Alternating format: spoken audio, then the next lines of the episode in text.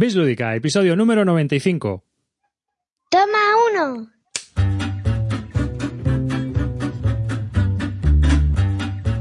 Ay. Hola y bienvenidos a un nuevo podcast de Bislúdica. Este es el episodio número 95 de un podcast dedicado a los nuevos juegos de mesa.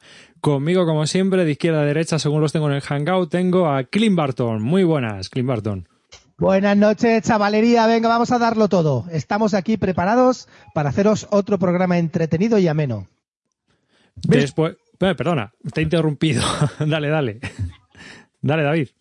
Ah, no, no, que pues nada, muy buenas noches, mozuelos. Acabáis de presenciar cómo suplanta mi única aportación a este maravilloso podcast. Muy buenas, ¿qué tal? Aquí estamos, eh, llenos de acompañados de la chavalería de verdad. Saluda a todos. Hola. Ahí está, mi hijo dándolo todo en las ondas y dando sus primeros pasos en las ondas. Dentro de poco me quita el puesto porque, como dice Carte, tiene bastante más criterio que el padre. Uh, y bueno, pues aquí estoy yo, David Arribas, eh, que os damos la bienvenida entre los cuatro a un nuevo podcast dedicado a los nuevos juegos de mesa. Y antes de comenzar, pues voy a recordaros un poco las fórmulas de contacto. Estamos también en directo, vamos a ver si podemos activar el chat, que estoy pegándome un poco con la información que me está dando YouTube. Y eh, pues deciros también que eh, hoy vamos a hablar de bueno, hoy vamos a bajar un poco el hype, ¿no? Vamos a, pagar, a, bajar un poco el hype. Pero antes de nada, recordaros que podéis visitar nuestra página web en bisludica.com, que tenemos un Twitter donde estamos muy activos, es casi ahora mm, la principal fórmula de contacto con, con los oyentes, que es arroba bislúdica, y que por supuesto os invitamos a participar si tenéis algún tipo de consulta, comentarios o lo que sea en nuestra comunidad de Google, eh, de Google Plus, que podéis encontrar a través de nuestra página web en bisludica.com. Y sin más, pues hoy vamos a hablar de retrohype. ¿No? Venga, que alguien lo vaya explicando mientras yo busco el YouTube. Venga, Carte, que tú eres para esto. Sí, hombre. El, el nombre de las definiciones, venga. A ver, nosotros como, como vamos con retraso, el nombre es así, pues estamos en la jornada de reflexión y vamos a, hacer reflexión del último Essen. Acabamos de vivir, nada, hace escasas horas el Essen 2015, pues vamos a hacer una reflexión sobre el Essen 2014. Pues un poco los juegos, cuáles han sido pues las mayores sorpresas, las mayores decepciones, lo que más nos ha gustado, lo que menos, así un poco tan a, cañón. Y, nada, básicamente. Qué bien utilizada esa última palabra. Ahí. Fenomenal, ¿eh? Sido la puntillita. ¿eh? Ahora tienes que decir, esta es la de en plan y mazo. Este, este ese ha sido en plan en mazo. Cosa, de aquí, aquí, pone, aquí pone Mr. Smile, dice un mini calvo y con pelo. sí, bueno. Defectos de fábrica que tienen los niños, ¿qué le voy a hacer? Yo lo encargué calvo, pero. Venga, vamos al turrón, chavales. Vamos. ¿Cómo veis vosotros ahora la evolución de. Después de un año de ese en 2014? Eh, yo creo que el año pasado comenzamos un poco más pesimistas con respecto a los juegos que se presentaban ese año.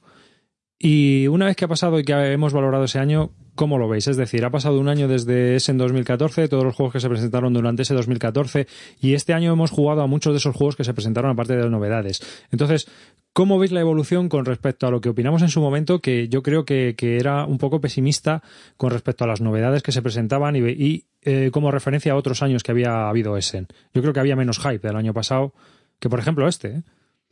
Sí, lo comentamos el, el, programa pasado, ¿no? Que cuando hace un año éramos un poco escépticos, ¿no? De si iba a ser un buen año, ¿no? No estábamos muy, muy convencidos. Y en el programa pasado, bueno, sí comentábamos que tampoco ha sido tan malo. Yo estaba haciendo el repaso de los juegos que hemos jugado en este último año y haciendo seleccionando así los que más, más me han gustado, los que quería un poco destacar. Y me han salido así a bote pronto como unos 20 bueno, títulos que yo creo que, no yo creo que lo que sí es cierto, y por mi parte lo que sobre todo quiero destacar, es que eh, grandes, grandes juegos, mmm, a lo mejor me quedaría con uno, dos o tres más o menos, que revisando un poco sobre todo las puntuaciones que tengo, las impresiones, sensaciones de las partidas que le hemos dado este año, es verdad que me cuesta encontrar juegos eh, a, la, a, la, altura de lo que solemos decir juegazos, o sea, juegos realmente muy, muy, muy buenos, que les solemos poner a lo mejor un, un 9 de puntuación o incluso un 10 algunos. Y este año creo que hay buenos juegos, pero que se mueven en esa banda más, pues eso, de, de que están bien, de que, bueno, pueden ser recomendables si, si no tienes ese nicho cubierto en la, ludoteca, pero tampoco imprescindibles como a lo mejor se han salido en, en otros años. Por ejemplo, el 2013. Eso también lo hemos hablado mucho, ¿no? La comparación con 2013, este 2014, y, y sí que es verdad que a lo mejor en 2013 sí que salieron más títulos de los que comento que creo que son mucho más, más juegazo. No sé si tenéis esa impresión. Yo creo lo mismo. Yo, bueno, yo pienso que 2014 no, no, en general no ha sido un buen año para, para mí. No ha sido de los mejores años. Es verdad, las perspectivas en aquel momento eran más pesimistas y al final no ha salido tan malo como pensábamos.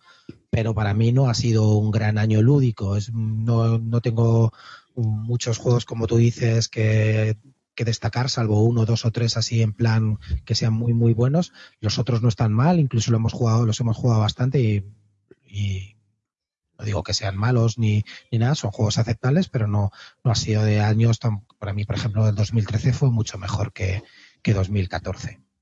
Calvo, ¿tú qué piensas? Estoy absolutamente de acuerdo con lo que decís, no puedo añadir nada.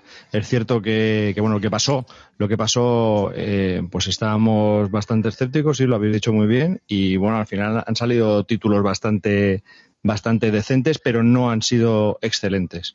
Y bueno, y, y, justo me pasa lo contrario, parece que los años eh, impares eh, molan, ¿no? Porque este año la verdad que estoy bastante hipeado con muchas cosas que están saliendo en Essen y, y a lo mejor este año puede ser la repera o parece que es la repera y luego a lo mejor dentro de un año cuando hagamos este programa pues nos damos cuenta de que a lo mejor no ha sido tan, tan la repera.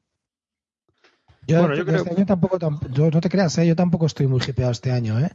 No, bueno, eh, no estoy muy hipeado y estoy haciendo la lista de las cosas que he comprado ya y que tengo encargadas y que me llegarán la semana que viene o dentro de dos semanas y, estamos hablando de 15 juegos, pero, pero que no, no me entusiasmo así en, como otros años, ¿no? Pero yo creo que también estamos un poco cansados, tío. Tienes, hombre, Javi ya se pone muy nervioso y eso, pero yo creo que este año estamos también un poco, no sé, es que has jugado mucho, tu colección tiene un número, lo que hablamos a veces es, ¿no? De cuántos juegos de colocación de trabajadores necesita uno tener en su colección o jugar. O sea, es que al final muchas veces también yo creo que ya eh, rodamos sobre, sobre huellas, ¿no? O sea, directamente ya, ya, ya, estamos pisando sobre un camino ya que ya hemos andado muchas veces. Entonces, pues es más difícil sorprenderte, yo creo, y que veas algo con, como una novedad espeluznante, ¿no?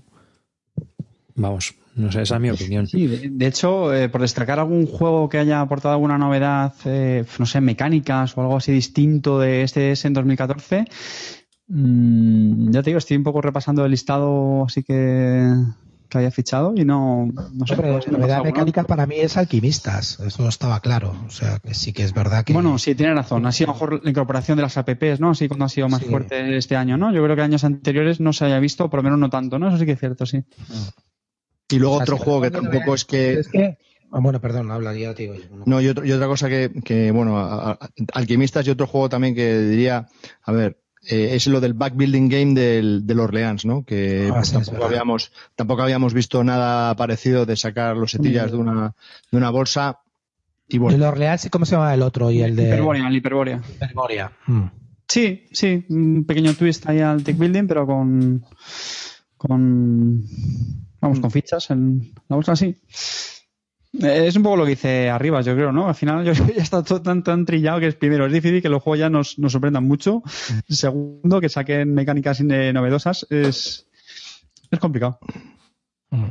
De, todas formas, es que también a mí me da un montón de rabia cuando la gente enfoca eh, este que aporta nuevo, que aporta nuevo nada, pues a lo mejor aporta que me lo estoy pasando bien jugando. No, es que eh, no sé, los libros, que cuando tienes un libro dices ¿qué aporta nuevo? Pues no, no aporta nada. Los, lo que está escrito, pues ya se escribió, los escritores ya han escrito mucho sobre todo en la vida, ¿no? Entonces, no es que te tenga que aportar algo nuevo, sino que te lo pases bien jugando o que las mecánicas pues se conjuguen bien y, y te dé una sensación agradable partida, que yo creo que es que al final como nos movemos por sensaciones, pero si lo que estamos buscando es que aporten cosas nuevas, pues ya lo que estamos diciendo, los backbuilding que este año, el tema de, alquimistas y ya está, pero es que eso no quiere decir que sean los mejores juegos, porque hayan aportado alguna pequeña novedad, yo creo que no, yo creo que lo que tienes que moverte es un poco por las sensaciones de cuando estás jugando, entonces esto de, de que aporta nuevo me da un montón de rabias cada vez que lo oigo, y este que aporta tal, no aporta nada, nada, no aporta nada, de verdad, juega y ya hablamos. Desgraciado. Yo lo, que, lo que creo a lo que se refiere la gente con lo del aportar es esa sensación de cuando estás jugando y dices, ajá, eh, sí, pero es que esto ya lo he vivido. O sea, no me aporta nada distinto, no tengo una sensación distinta a lo que ya he jugado anteriormente o tengo en mi colección. Yo creo que es eso a lo, a lo que se refiere la gente, ¿no? Es que que- no es que, que- qué novedades tenga, sino eh, tiene algo distinto, algo, me aporta algo distinto o mejora algo, alguna mecánica que ya tuviéramos o hemos visto. Yo creo que va más en ese sentido. No, y que que es algo totalmente normal en la condición humana. No me voy a poner tampoco muy filosófico, pero que es normal. O sea, todos buscamos la novedad, ya no solo en juegos de mesa, en prácticamente cualquier ámbito, pues es lo que nos llama más la atención, porque lo que lo tenemos muy visto, pues eso ya es algo más aburrido. Pero bueno, yo lo que sí creo es que eh, también se han mejorado algunos juegos, o se ha dado, por lo que decía antes, ¿no? un pequeño twist a otros. Estoy pensando, pues, por ejemplo, en Sales of Harley, justo lo que decía Clint, ¿no? Nos metemos ya un poco más en juegos en concretos, pues es el enésimo UG, pero bueno, que, que yo creo que ha gustado bastante este juego, ha sido también uno de los, de los mejores eh, puntuados y valorados este año, y es más de lo mismo, es un poco lo que decía Clint, no aporta nada nuevo, pero joder, el juego pues al final gusta y a, los me fans de encanta ahora hablaremos, ahora hablaremos de él, pero me parece pues de los mejores juegos de, de, de V, sinceramente. Imp- Imperial Settles, que yo sé, bueno, colonos del Imperio en, en español, eh, que yo sé que hay mucha gente que prefiere, sigue prefiriendo el 51 Street y tal, pero en mi opinión, pues eh, hace por lo menos como mínimo más accesible el, el 51 State. Y luego ya guste uno más otro. Al final yo también Pero, es muy habitual. vamos a ¿no? empezar a hablar ya de los juegos, empezamos a... Yo, Yo creo que sí, que ya- Claro que sí, hombre, vaya tomate aquí, pero vamos- pero pero- vamos, pero, pero vamos a hablar de juegos. Ah, ah. No, perdón, que a lo mejor me equivoco. No. Yo venía No aquí a hablar de prostitutas. Ah, ya está. El, el censurado ya en el, en el iTunes. Que, Para una vez que sale de casa y mira, joder. Ah, caña, yo que Bueno, pues eso, yo también es habitual que se vayan eh, mejorando juegos, yo pienso, ¿no? Yo también es algo muy, bueno, pues muy dado en, en, en esta afición, ¿no? Los juegos se van depurando. Por ejemplo, también estaba pensando en el Castillos del Rey Loco, ¿no? El Castle of Mafkin Ludwig. Pues en mi opinión es también una, en cierto modo, mejora al Suburbia. Y no, a la gente le gustará más uno u otro, pero yo creo que son juegos que cuando el diseñador los hace, mm, lo hace con en la cabeza de intentar mejorar eh, obras anteriores. Y vamos, y si repescamos, pues por ahí. Por ejemplo, el Small City eh, con el Clinic, estaba pensando, estaba pensando en el Small City, perdona, Clint, un segundo. Eh, sí, no aporta absolutamente nada al juego de, de constru- del City Building, de construir una ciudad, pero la verdad es que eh, pues es bastante fresco, tiene cosas novedosas y bueno, tiene, pasas un buen rato y un buen sudoku ahí haciendo tu ciudad y que pues, se podría mejorar, sí, pero que tiene cosas nuevas, pues quizás no, pero pero sí te da esa sensación como de frescura y de ganas de jugarlo otra vez que, que a lo mejor otros títulos de este año pues no han tenido, ¿no? O no han gozado de, esa, de ese privilegio. Sí, luego hemos tenido otros ejemplos de, de segundas ediciones, pues por ejemplo el Medina, sido- es verdad que la edición que han hecho ha sido prácticamente la misma, aunque le han metido algunas pequeñas mejoras, algunos detallitos. Eh, el, el Kickstarter este del San Petersburgo, pues eh, igual, ¿no? Le metieron todo el tema de estas, las microexpansiones. Gena, Gena de Estambul. El que Bueno, pero de, de San Petersburgo para mí ha sido una han metido varias absoluta. mm, eh, pequeñas expansiones y al final lo, lo cambian. O sea, yo, estoy de acuerdo hacen que- una mierda. Bueno. Y el, mer- y el mercado, el mercado está muy bien, clean. Venga ya, tío, no me A mí me gusta muchísimo el mercado, le da. A ver, el juego está. Yo creo que lo ha mejorado, pero la edición es. Tío, o sea, mira que la otra era fea, ¿eh? pero es que está. Pero en serio, ¿me estáis diciendo que las, me- las mecánicas estas que han añadido, que son chorizos ahí eh, en, en un- en- en un plato de caviar, eh, ¿os parece buenas, tío? Da igual, puedes jugar a, a la antigua, o sea, ¿qué más te da? Sí, pero no, tío, no, a mí no me gusta nada. Primero, incluso la estética, la gente se quejaba de la estética de la otra y ahora comparándolas me parece mucho más, encantadora la otra. Y luego las mecánicas para mí han sido cosas, un refrito que han intentado ahí meter cosas para que la gente comprara otra vez el San Petersburgo, pero no, no aportan absolutamente nada nuevo. Para mí ha sido una de las cagadas del año, sin duda. Siendo un juego que amo profundamente, el San Petersburgo, la nueva edición, para mí es un cagadón absoluto. Sí, sí, yo también estoy de acuerdo contigo. Vamos. Mm, ha sido un fallo total, un saca cuartos, desde mi punto de vista. Vamos. No, eso desde O sea- luego, porque el, el Kickstarter salió por 45 y luego estaba en tienda por 32. O sea, pues, a- aprovechando- Y, y estuvo en, y estuvo en tienda antes de yo recibir mi copia Kickstarter, o sea que telita. Aprovechando este tema, ¿cuál ha sido la compra de la que más os habéis arrepentido este año? ¿De este año? Espera, que tengo Sí. aquí la lista. A ver. Bueno, pero ¿de este año o del año pasado? Bueno, el 2014, del dos, De los, de lo que de estamos los hablando juegos de que vamos a ese- hablar es de el esta noche. 2014. Sí, Uy, sí, es que a lo mejor sí. ya no los tengo. Lo mismo lo he vendido ya. Yo, por ejemplo, me arrepiento de haber comprado el Hyperborea. Todo el mundo habla ahora otra vez de PC, parece que les está gustando otra vez. Ahora vuelve a ponerse un poco de moda alabarlo. Y a mí me parece un juego aburrido que trata de copiar, no sé, me da sensaciones de otros juegos y me parece un, un coñazo, un rollo, porque al final te dedicas solamente los últimos turnos a pegarte, los primeros un poco, eh, un coñazo muy, pre- muy predirigido. Yo diría que es muy no tengo ni profesional. ganas de jugarlo. ¿No? ¿Qué? Que es muy procesional, es una procesión. ¿Sabes? Sí. O sea, al final vas pim pam, pim pam. El juego a mí me parece que está bien hecho, pero a mí la sensación que me dio es que, por lo que dices tú, que tampoco es que me. Vamos, no sé, yo. Que te diviertes por la interacción que hay, pero que es un poco todo muy medido, ¿no? y que luego todo es al centro. Todo acaba siempre Claro. en el centro. En la última puntos. ronda todos al centro. Iros a la mierda, en serio, de verdad. Es un coñazo. A mí no me gusta nada, tío. Ya está. Pero ahora se ha vuelto a poner de moda y todo el mundo empieza a decir que el, que, que el Hiperborea mola, que pues no lo comparéis con Orleans, que es mil veces mejor. Nada que ver, chavalería. Orleans es 350 veces mejor que Hiperborea. A mí Hyperborea ni Funifa. No me dijo nada. No, me pareció un juego que se quedó un poco en el limbo, ya te digo. Y aunque sí que es original el tema de los cubitos, de hacerte ahí tu bolsita de cubitos, al final, pues lo que hablas tú de que al final vas al centro y que es un poco oportunista en el sentido de que tienes que intentar calzar y medir los turnos para ver cómo te quedas tú con los puntos y, y, y jorobar un poco al otro. Dime, Calvo. Que vamos a pasar de carta en, este, en esta sección porque, bueno, aparte de que no se Oye. compran juegos, los 20 juegos que ha dicho que ha probado, o 25 títulos, son que se los han prestado o los ha jugado que los que me comprado. El, el otro día. Este es mi turno, es mi turno, es mi turno. Eh, eh, es mi turno. Bueno, lo que iba. Entonces, yo creo para mí ha sido el Panamax. Que bueno, que lo compré con mucha ilusión. Me gustó, me- ese juegazo, el Panamá.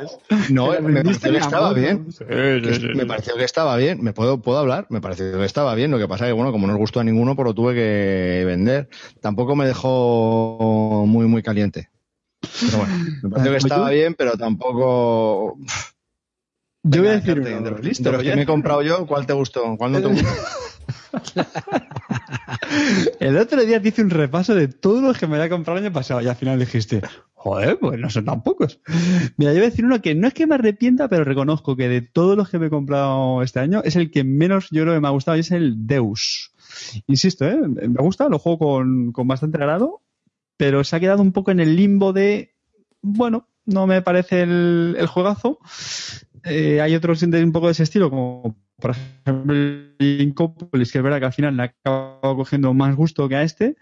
Y, bueno, pero mm, me sigue pareciendo un juego bastante correcto. ¿eh? El resto, déjate decir que estoy muy, muy contento con las compras. Pero Incluso- del Deus, ¿no crees que a mí, por ejemplo, lo que me falla el juego no me disgusta, ¿eh? O sea, pero no me disgusta jugarlo físico. Online me parece una basura absoluta. Pero jugarlo, a mí lo que me fastidia el Deus es el tema de lo que puede durar el final, el desen- desencadenar las, las partidas. El final de la partida solamente se desencadena si se acaban todos los puntos de, de los, de los poblados o cuando se construyen todos los templos. Y eso puede durar toda una vida. O sea, no. Bueno, se hace demasiado pero no, largo para pero, no, pero no llega a alargarse mucho. Yo creo que a mí lo que menos me que no. convence es que al final, por lo menos en mi caso, y le he dado bastantes partidas, ¿eh? tampoco quiero decir con eso que lo juegue bien, eh, es que voy buscando hacer el edificio, casi el que sea, me da un poco igual, porque lo que quiero es hacer edificios a casco porro para bloquear a los otros o para que me sirvan para los bonus, y me da un poco igual lo que construya. No sé, es un juego de combos, pero tampoco tengo una sensación de estar buscando un combo fantástico, sino que es más, venga, que tengo este edificio, que lo puedo construir por una sola madera, pues hago este por una madera, que puedo hacer esto, tal, no sé. Y que luego también dependes, eh, un poco, las cartas no, no es que tengan mucho peso la suerte, pero a veces como te den, como te dan un poco mal dadas, vale, sí, las puedes refrescar rápidamente, pero bueno. Y que es bastante solitario multijugador, que a mí personalmente no me gusta mucho eso. Normalmente cada uno está ahí con su paja mental, mirando sus cartas, venga, sí, ahora bajo esto, venga, te toca, te toca, te toca. Es muy dinámico, eso es cierto. Pero es un poquito solitario multijugador, Javi. Sí, ah, eh, bueno, ya hemos terminado de hablar de haber dicho los que hemos vendido y tal. Otro, otra sección que No, podíamos espera, hablar espera, que antes. yo no he dicho el mío. Te me Ah, salta. ah, como has dicho, has estado hablando de Hiperborea, perdón, perdón. Pues entonces No, vale, estaba hablando de Hiperborea porque, hombre, a mí no me parece malo, pero tampoco me lo he comprado. O sea, me parece que es un juego que, que está bien, pero ya está. Pues mira, yo, para mí, bueno, en realidad tengo dos. Uno que fue el, el Port Royal, que a mucha gente le ha gustado y que es un filler de estos tipos Prime tu suerte y tal, que a mí no me dijo nada de nada. Me pareció un coñazo porque para mí me pareció muy largo. Es un juego que es, para mí, demasiado largo para lo que ofrecía y, y joder, pues de exprime tu suerte hay mil, mil juegos más que son más sencillos. eh, en la misma en el mismo rango de precio y una duración bastante más aceptable entonces pues, pues tengo un bogollón de juegos de esos y ese salió después de, de jugar un fin de semana con él y luego otro que a la larga ha perdido mucho fuelle conmigo es el Call Express el Call Express porque es demasiado Oh. caótico para lo que yo busco en un familiar entonces eh, al final es un poco, si sale, sale, y si no sale, pues no sale, ¿no? Y entonces mm, prefiero jugar a otro tipo de familiares donde hay que pensar un poco más y donde hay que comerse un poco más el tarro. Y aunque es divertido y el rollo de la programación está bien y tal, el resultado es que es bastante caótico y que la verdad es que a veces haces las cosas al tuntún a ver si te sale.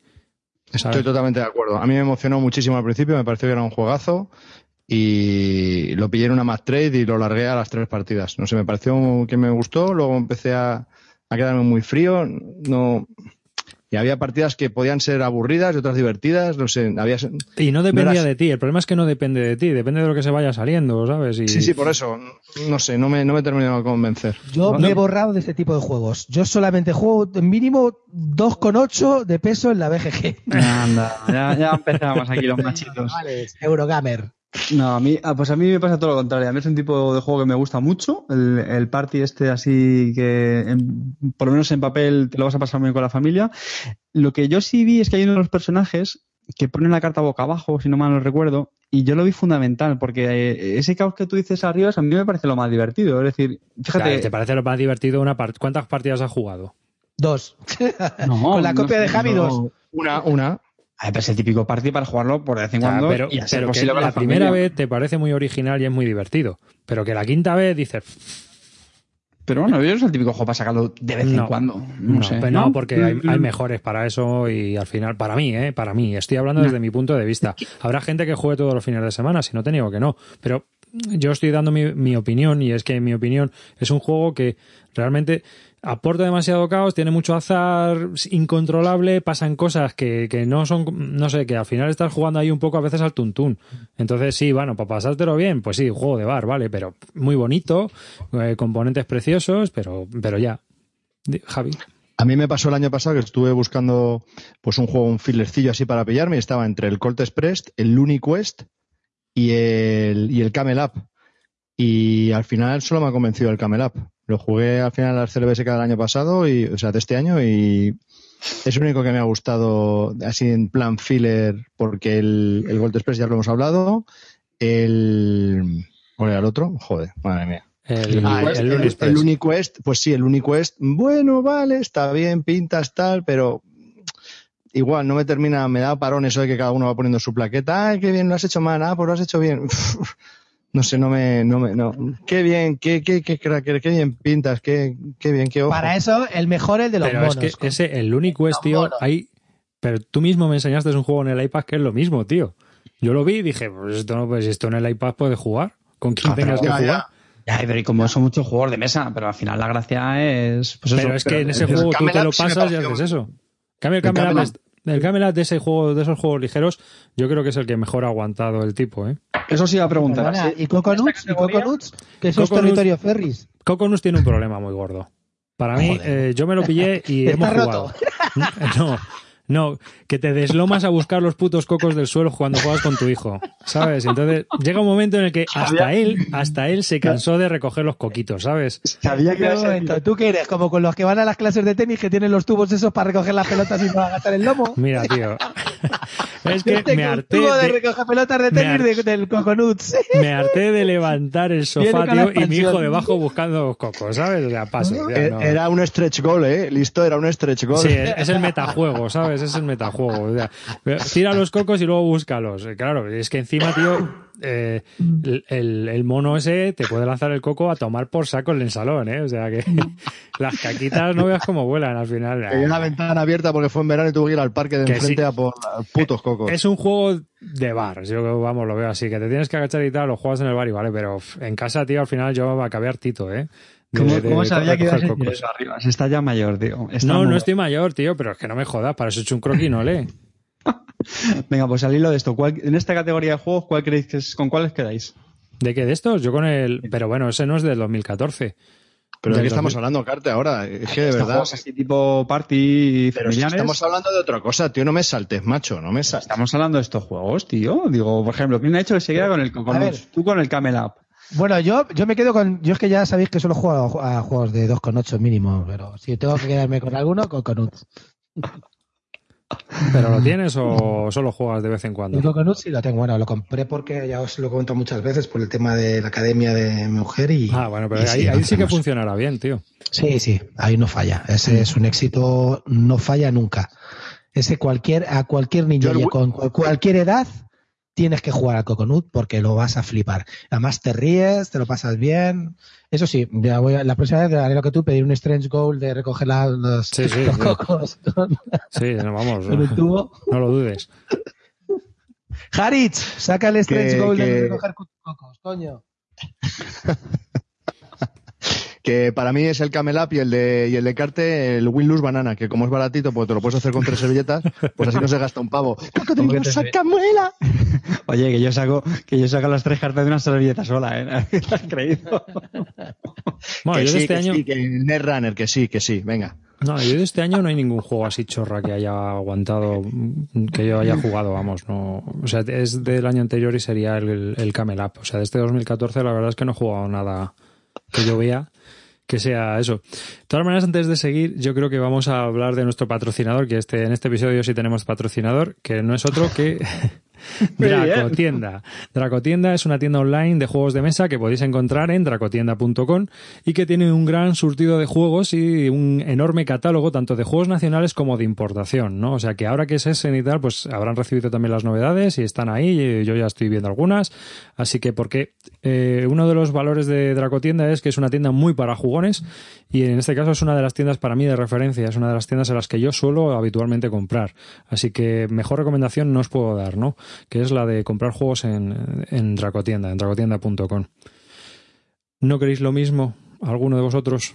Sí, yo acabo de hacerles un pedido hace un mes, el King, el Castillo del Rey Loco, que lo tenían súper bien de precio, y había un juego que Cortatu quería, que era The Grizzled, una cosa rarísima, un juego de cartas rarísimo.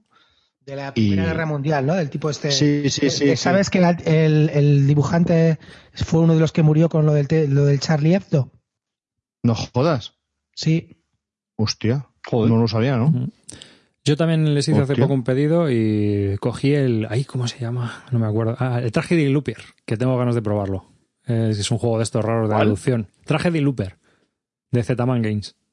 Que lo tenían... ¿De Zetaman? Sí. ¡Qué malo! Ya te digo, pero el juego lo quiero probar antes. Entonces... Off-Broadway, entre otros me vino ese. Broadway, Y también les.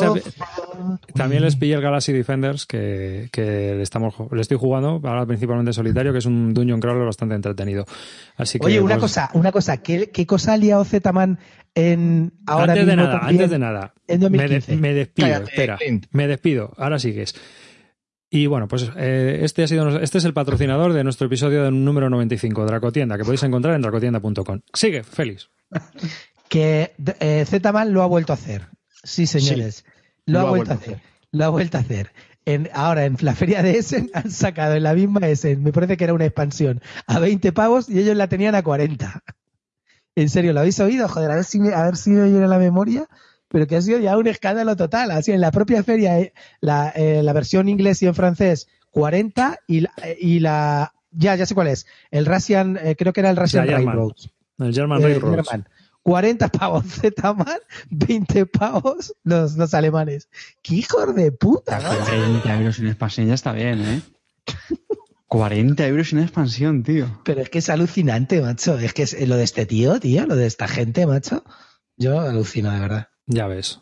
Es alucinante. Yo voy a pagar 35 por la de Orleans, ¿eh? O sea que. Sí, pero me- bueno, me yo qué sé, pero no, pero no la venden en la misma feria a dos precios diferentes, que es flipante, ¿no? Ah, bueno, Eso solo, eso solo lo hace mi amigo Zetaman, tío. Zeta, volviendo Zet, al tema, volviendo al tema. Hay un chorrijuego, tío, que jugué este verano, que sí que me gustó, porque es la reimplementación del Pingüinos de Reiner Inicia, que te lo puedes hacer muy fácilmente con una baraja que tenga colorines, como la del Stilchen o cualquier carta que tenga colores. O sea, mazos de colores, porque necesitas siete mazos de colores distintos. O sea que te lo puedes montar con casi cualquier baraja. Si te- estáis interesados, el Pingüinos es, es un juego que me, me enseñó Miquel Jornet. Y han sacado una reimplementación que también es muy baratita, que cuesta 7 euros, una cosa así, que es el Game of Thrones eh, Westeros Intrigue, que es de Edge Entertainment, eh, que viene a ser Guerra de Tronos, Intrigas en Poniente, en español. Y es un jueguecito que vale 7 pavos y es una reimplementación porque cambia algunas cosas, pero al final no deja de ser pingüinos este. Y que está bastante entretenido porque te lo puedes llevar a cualquier sitio porque es una caja súper canija. Te lo puedes llevar a cualquier lado y la verdad es que está muy entretenido. ¿eh? Es un jueguecito que por 7 pavos mm, tie- obtienes bastante beneficio de lo que ofrece. Pero el pingüinos que estabas, que la nueva, la nueva versión de pingüinos que sacó Edge. No, no, no, no. Pingüinos y compañía, 10 algo así se llama. Eh, no, no, no, no. Pero el Pingüinos ese que dices tú no es de Reiner que inicia. Es un juego que se llama Penguin Party, perdona. Ah, Me he equivocado. verdad. ¿Vale? Penguin Party. Dime, Calvo. Oye, ahora, ahora en serio, creo que deberíamos aquí desde Birlúdica dar un premio a un juego que yo creo que es que si no hubiésemos tenido este juego, no nos hubiésemos podido construir nunca juegos. El El. Stigen. Es increíble, macho. Es el juego para construirse que, mira, te coges la baraja del Stigen y te haces el juego este. Y si no, te puedes hacer el otro juego también. Y, tío, es que, es que vale para todo. El Stigen lo han hecho, es un cajón de esos de arena, ¿no? Seguro, ¿Cómo es? seguro que hay una guest list en la BGG que te Sí, dice sí, todos los juegos de cartas que te puedes hacer con el Stilgen. Pero hay, vamos, un es- libro, hay un libro de los mil y un juegos del Stigen. ¿El Stilgen es O sea- ese que te llevaste en la CLBSK de los alfilercitos? Sí, pero Sí. es que es que este, porque no lo ha cogido el del pelo verde. Si lo coges del pelo verde, te pone 1200 juegos con el Stilgen en vez del cu- el 504 ese. Fijo, vamos, o sea que da gusto ese la- juego. la- Si Sí, no sí, lo sí. tenéis, compraos dos copias. Una para jugar al Stilgen y otra para hacer mil juegos de- con él. Yo, yo me compré tres copias una vez. Sí, ¿verdad? Si es que... Porque, porque estaban a un euro, lo, lo reconozco. Y, y encima hay otra cosa. arriba, hay si, encima- mira, si las tiene ahí arriba, míralas. Sí, ahí por están las dos sin abrir. No, pero yo, yo le tengo por aquí. Pero hay, hay una cosa, hay una cosa que también es interesante. La gente se compra muchos, muchas copias de este juego para hacer protos. Sí, yo- sí. Porque como son vamos a numeradas de un- una mención especial, ¿no? Un, un premio a este juego o algo, ¿no? Hay que hacer, yo qué sé, ¿no? Es como... Es, el- es el juego de los Sí. diseñadores. Te sirve para todo. Es lo que, Oye, decían del volviendo- disco, lo que decían del disco de la Velvet, ¿no? Que es un disco que no vendieron nada, pero que lo, lo tenían todos los que tenían un grupo de rock y lo, y lo escuchaban, ¿no? Pues lo mismo con el Stilgen. No han vendido un puto, una copia. un- de vamos a ir cerrando paréntesis. Venga, sí, sí, sí, que son muy pesados, tío. ¿Qué quieres tú ahora, Carte? Que voy, a, que voy a meter una cuña, voy a decir. Ah. Y ahora que estamos hablando de un juego de cartas, ¿cuál ha sido vuestro mejor juego de cartas de 2014? Uy, yo lo tengo muy claro. ¿Pero qué, pero, Venga. pero qué mierda es esta? Yo tengo dos. Venga, venga, dale. No, El Blue Moon Legends Se el programa. Ah, el Blux, es verdad, sí, sí, sí. Oye, que yo pensé que era mucho más antiguo ese juego y cuando lo he visto en la BGG, digo, joder, pero si es 2014. Sí, claro, la salió el año Cállate, pasado. cállate. Hablando, al- hablando del Blue Moon Legends, eh, Arribas, oyentes, yo tengo toda la colección. Sabía que iba a entrar la cuña siguiente. Nos ha jodido. Esto tiene que salir como sea. Oye, dejadme hacer la venta aquí, hijos de puta. Tengo todos los mazos originales del doctor Quinicia, grande, muy grande él, que yo no eres maestro. Muy baratos, muy baratos. Podéis entrar en mi hilo de venta. Voy a despertar a, Paula, tío, y María me va a matar, macho. Ya, podéis seguir. Cierro paréntesis. Sigue, Carte. Bueno, Carte, Carte. y para Es ti, verdad, Carte, es verdad. Yo, mm, Imperial Settles, sí, sí, sí. Yo, me gusta mucho, me gusta mucho este juego. yo es que no lo he probado, es- tío. Pues, Yo también tengo que hablar del Imperial Settlers. A mí me Venga, parece que es, es un juego que. eh, Vamos a ver, no, no, no, no. O sea, la- No- no le digas eso, no le se digas puesto eso. de moda- se ha puesto de moda pegarle palos también, pero yo creo que al final me está empezando a convencer más que. Incluso que. ¿Cómo? que el- ¿Cómo? que el- bueno, estoy Pero espera, dudando. espera, espera, Pero déjame que, déjame que, hable. esto es hasta dentro de 15 días. La, sí, sí, sí, es variable. Pero hay una cosa que no me gusta del Imperial Settlers y es que son los dos, sobre todo el último turno. El último turno es un infierno, macho. El primer turno te dura nada y el último turno te puedes tirar media hora jugando el turno. El otro día, el otro día es que verás, eh, hace poco me he estado reescuchando todos nuestros podcasts, a- los últimos. Sí, para ver, para, pues para ver si yo tengo una coletilla que me tengo que quitar y todo eso, ¿no? A ver a quién despides, ¿no? No, no, porque pues para controlar un poco cómo va la edición y tal, me los vuelvo a reescuchar de vez en cuando. Entonces, eh, estabas hablando en un podcast, no, me ahora- no me acuerdo ahora cuál era, que era de esto del Imperial Setters, y estabas ahí discutiendo con David a muerte porque el último turno te jodía el juego completamente. Y que te podías Este tirar me- 25 minutos jugando al Imperial Settles y Bueno, que... bueno, a decir.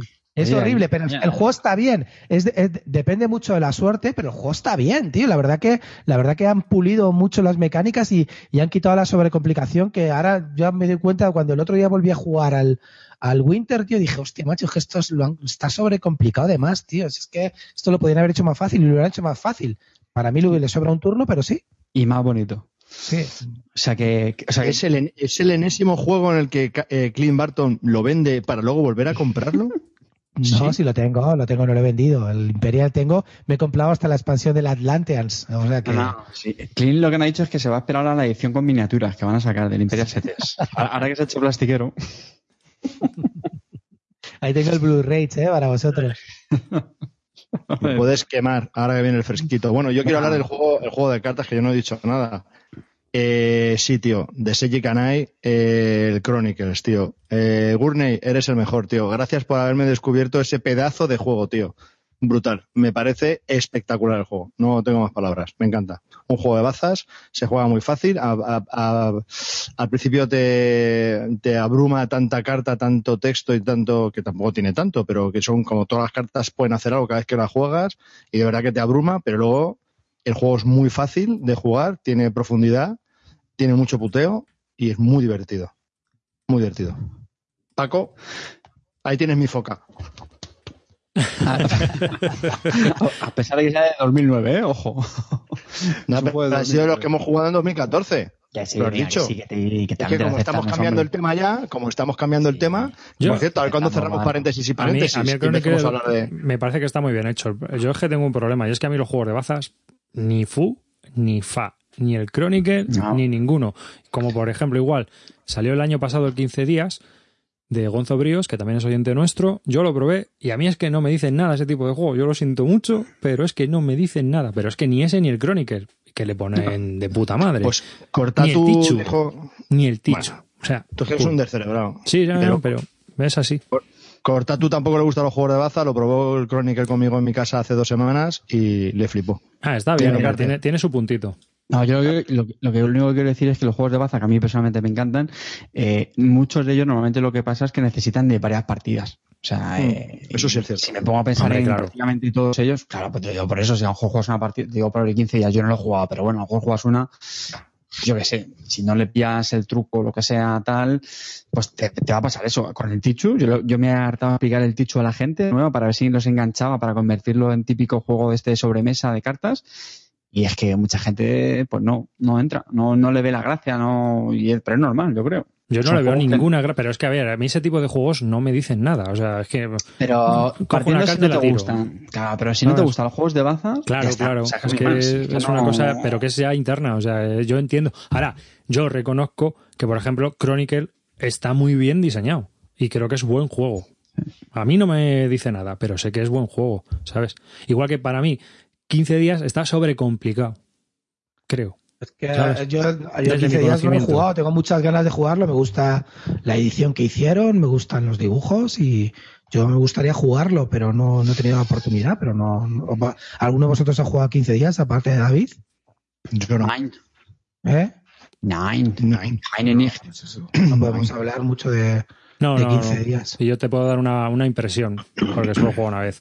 Pero Bueno, vamos, bien. Me pareció que para que el juego está bien, pero yo creo que eh, si le hubieran dado un meneo más en cuanto a simplificarlo y, co- y dejarlo más, eh, más directo, creo que el juego habría ganado mucho.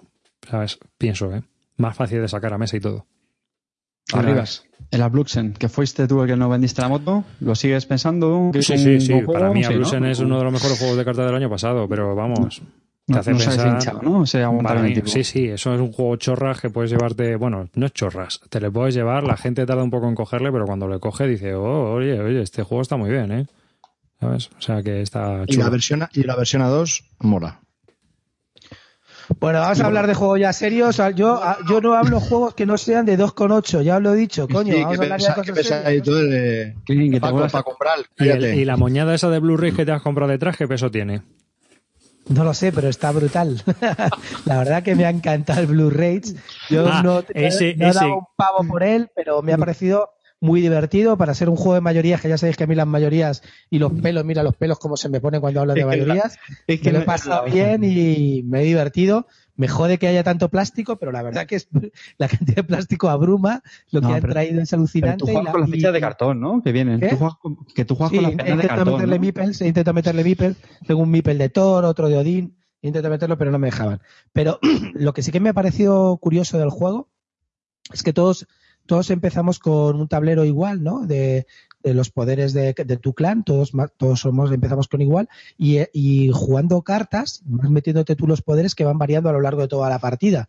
Y a lo mejor con lo que tú empiezas en la primera ronda que puedes hacer no tiene nada que ver como con, con los poderes que termina tu clan en la última ronda. Eso me ha parecido que le da rejugabilidad y está bastante bien. Y luego no es el típico juego de mayorías que es acumula, acumula, no, no, hay, hay veces que te conviene que te echen ir al Valhalla porque te dan puntos, etcétera. Me lo, me pareció un juego muy entretenido. O sea, vamos a ver, no es un top para mí, no, ya lo sabéis que no, no es el tipo de juegos que me van, pero me encanta, tengo ganas de volverlo a jugar y me ha parecido un, fre- un soplo de agua fresca para el tema de las mayorías. O sea que, que muy bien. Qué bonito. qué- qué Voy a hacer un bonito. en esto de las cartas. Madre mía. Voy a hacer un accesit en esto de las cartas, porque lo he visto ahora, eh, aunque lo he jugado hace poco, pero sí que está... Hazlo, hazlo, hazlo. Sí que Hazlo, está muy bien. Está muy bien. Es el COP Guatemala 1954. Bueno. Sí, es el Code, es una reimplementación del No COP me jodas. y está bastante, bastante al que le gusta el juego. El problema de ese juego es que, es que tienes que tener un Madre grupo mía. donde lo puedas poner en mesa. Es porque a veces es complicado el engañar, mentir y que la gente y manipular y que la gente se siente a gusto y, y divirtiéndose, ¿no? Pero si lo consigues, la verdad es que el juego está muy bien porque es el, el code de toda la vida, que son 16 cartas, pero en vez de utilizar solo 6 o 7 personajes, aquí hay pues un montón de personajes y sacas 7. Entonces cada partida es totalmente distinta. Entonces hay combos distintos y se van haciendo partidas muy distintas la una de la otra. ¿Se, se diferencia lo suficiente del otro cup como para tener las dos o no crees que merezca la pena? Si te gusta el code y tienes donde sacarlo, esto es impepinable. Esto es mucho mejor. Y además te ahora han Peso. sacado una... Sí. Da igual, Me- el- el code. Clean, Sí es el kilo. pero cambian muchas cosas. Pues por ejemplo, en vez de... Ahora, por ejemplo, tienes personajes, bueno, como es un golpe de Estado, desde la CIA a la ONU, intervencionistas. Entonces hay unos que evitan que te puedan asesinar, otros que puedes hacer que maten a otro por tres en vez de por siete. Hay muchas, muchas cartas que hacen muchas cosas. Entonces cada partida es totalmente distinta dependiendo de, las, de los personajes que salgan a la mesa y de lo que puedas ir haciendo. Entonces, hay otro, por ejemplo, que no se mueren, que como que quedan mártires y entonces pues andan por ahí deambulando. O sea que es, es muy divertido. Es un juego que si te gusta el cop y lo puedes sacar, está muy bien. Yo quiero aprovechar, ya que ha hablado Clint del Blood Rage. Venga, ¿qué juegos de miniaturas de 2014 son los que más han gustado? ¡Qué pesado! Arriba, corta este tío, que no vale como conductor. No, que oye, está bien, ¿no? Está dando Madre ideas. mía, a ver si, empieza, a No, ver si venga. llora Paula y ¿Qué- se le va qué a dar juego- un biberón. ¿Qué juego plastiquero? Claro, A ver, David, plastiquero. ¿qué momento. juego plastiquero? Venga, Antes de que Clint diga uno, la isla de Stefan Fell no cuenta. ¿por qué es plastiquero? Clint, que te veo. Lleva plastiquito los, los exploradores. No, la isla Venga, no está empiezo yo. mal, ¿eh? Sí, venga. Ya, ya mando un warning, ¿eh? que lo sepáis. Toma, toma, a ver si te vas ya y no, y no sigues conduciendo más el programa. Toma por culo. Eh, Arcadia Quest. Brutal. Arcadia Quest, sí. Brutal. Sí, bueno, ya has hablado de él, es verdad. Brutal. Ya me, ya me la has quitado. Juegaco. Mm, mm. Toma, toma, por listo. Yo, juegos de mayorías. Me eh, pareció muy bueno. Juegos de mayorías para mí, eh, no tengo ninguno. Juegos de mayorías o de juegos de, plástico. de No, juegos de de plástico. plástico, juegos de plástico, eh, no tengo ninguno. Ya. Esto ya has terminado, ¿no? Sí, yo he terminado. Eh, nada, yo Arcadia Quest me quedo con la elección de Calvo. Y... Pero yo creo que le quedan algunos más este año. Bueno, yo creo que este año, a ver, realmente, eh, yo creo que es de este año, eh, que aunque Bueno, lo he jugado cuenta, cuenta, por recientemente. ejemplo, yo tengo uno. ¿Cuenta como juego de miniaturas, eh, o sea, de figuritas y tal, el SIA? Sí, venga, hablamos del SIA. A mí ese me lo tengo, me lo compré. Y la verdad que, vamos a ver, teniendo en cuenta que no es la mecánica pick and deliver, mm, en general me tiende a no gustar entre, entre nada y, y menor de nada. eh, este me pareció entretenido, me pareció divertido y luego, no sé, creo que hay una variante para quitar un poco la, la aleatoriedad y un poco que se No fastidie me extraña porque te la, la mala suerte con los dados es que el tipo, que no sé si lo sacó el autor o lo ha sacado alguien, que cuando tiras para moverte tiras dos dados y eliges el, el que tú quieras, ¿vale? Y entonces un poco te quita el rollo este que te salgan siempre unos y cosas así, ¿no? A ver, Y, el- y hay- de esa manera pues te, te evita un poco el, el sinsabor de no poder moverte, que es el tema de los dados. Y eso creo que está bastante bien. Y como juego así de llevar cosas, me pareció la verdad que bastante entretenido. Me lo, me lo pasé bien, te hundía las naves, tenías una especie de, de, de historias que te iban pasando. Me gustó, ¿eh? Tampoco es que, ya vuelvo a decir, como el Blood Rage, no es el tipo de juegos que a mí me entusiasma, pero, pero no le diría que no a las partidas y de hecho lo tengo, me lo compré el SIA. Y me pareció, bueno, de producción me pareció alucinante. De los mejores juegos que he visto producidos, con unas monedas eh, metal muy chulas, las naves todas prepintadas. La verdad que, y además tenían per- su propia personalidad. Me ha parecido bastante entretenido, ¿eh? Así, es un poco como los juegos estos de ordenador de los años 80, ¿no? De estos de, de los piratas que te ibas ahí por el Caribe. sí, y es luego una especie así, de, de esto de, de Juego juego tipo y todos estos, ¿no? pick Sí, and deliver, pero de juegos de- del espacio. Yo ahí, eh, a ver, a mí en general me pareció que el juego está bastante entretenido, pero desde luego para mí pesan un poco más los defectos, porque primero el juego no está acabado. No está acabado, porque esas mecánicas tan cómodas de si sale de 1 a 3 te mueres. Vale, sí, te puedes, o sea, por el artículo 33, bueno, pues te puedes morir, así de fácil. O sea, no tienes ninguna posibilidad de anular eso. Y eh, aunque en el juego tú te puedes levantar, es, veces, es más, ese es otro de los fallos, que a veces estás deseando o, o matarte o suicidarte para empezar en otro sitio porque donde has empezado estás totalmente bloqueado. Y eso es otro de los defectos que tiene el juego, la aleatoriedad de algunos de los elementos como el mapa y cosas así, ¿no? Entonces, el juego está bien, la idea es cojonuda, yo creo que el juego funciona, pero coño, si le hubieran dado un twist, o sea, ahí hace falta un sí a la segunda edición, ¿eh? No, yo qué sé, yo creo que también lo que tú estás diciendo es, joder, si tienes que pasar eso, pues no pases la, no, no pases la barrera con peligro, ¿no? De, esos que te meten. Eso es- me, me parece que era meterte en los desechos o no sé qué, ¿no? Que si acabas uno te eliminas. Pues coño, no, no te metas, ¿sabes? Es que eso lo puedes evitar. Eso ya, si a ti te gusta el riesgo, coño, pues juega eso o vete al casino, ¿sabes? No, eso también lo puedes evitar si tú quieres, David. Ya, pero entonces no está jugando, tío. Ah, bueno, que es que a ti te gusta el riesgo. Vale, vale. No, pero es que, a ver, el, el juego es un juego de gestión de riesgo, si no, vaya coñada. Para eso, entonces, si no, ¿a qué juegas? ¿A un FEL? No teníamos otra cosa que sacudirle al fel. Venga, A ver, es cierto, Ya le ¿no? hemos, ya le- ya le hemos sacudido la pertinente al Z-Man, pues queda el Feld y el otro que faltaba luego. y- Ah, yo también A quería ver, eh, los oyentes, los oyentes nos recomiendan, eh, Calvo Espósito nos dice que Legendary Encounters y el Alien y el, Preda- el Predator, eh, los juegos de carta Legendary Encounters, Alien y Predator. Pero eh, estás están hablando de muy bien. 2014, cabrones. Ah, no sé, a mí me ha dicho, yo estoy leyendo lo que me ha dicho la gente. Y para y Ese no Mordocus- se entera de nada. y, y Mordocus nos recomienda también el Misfall.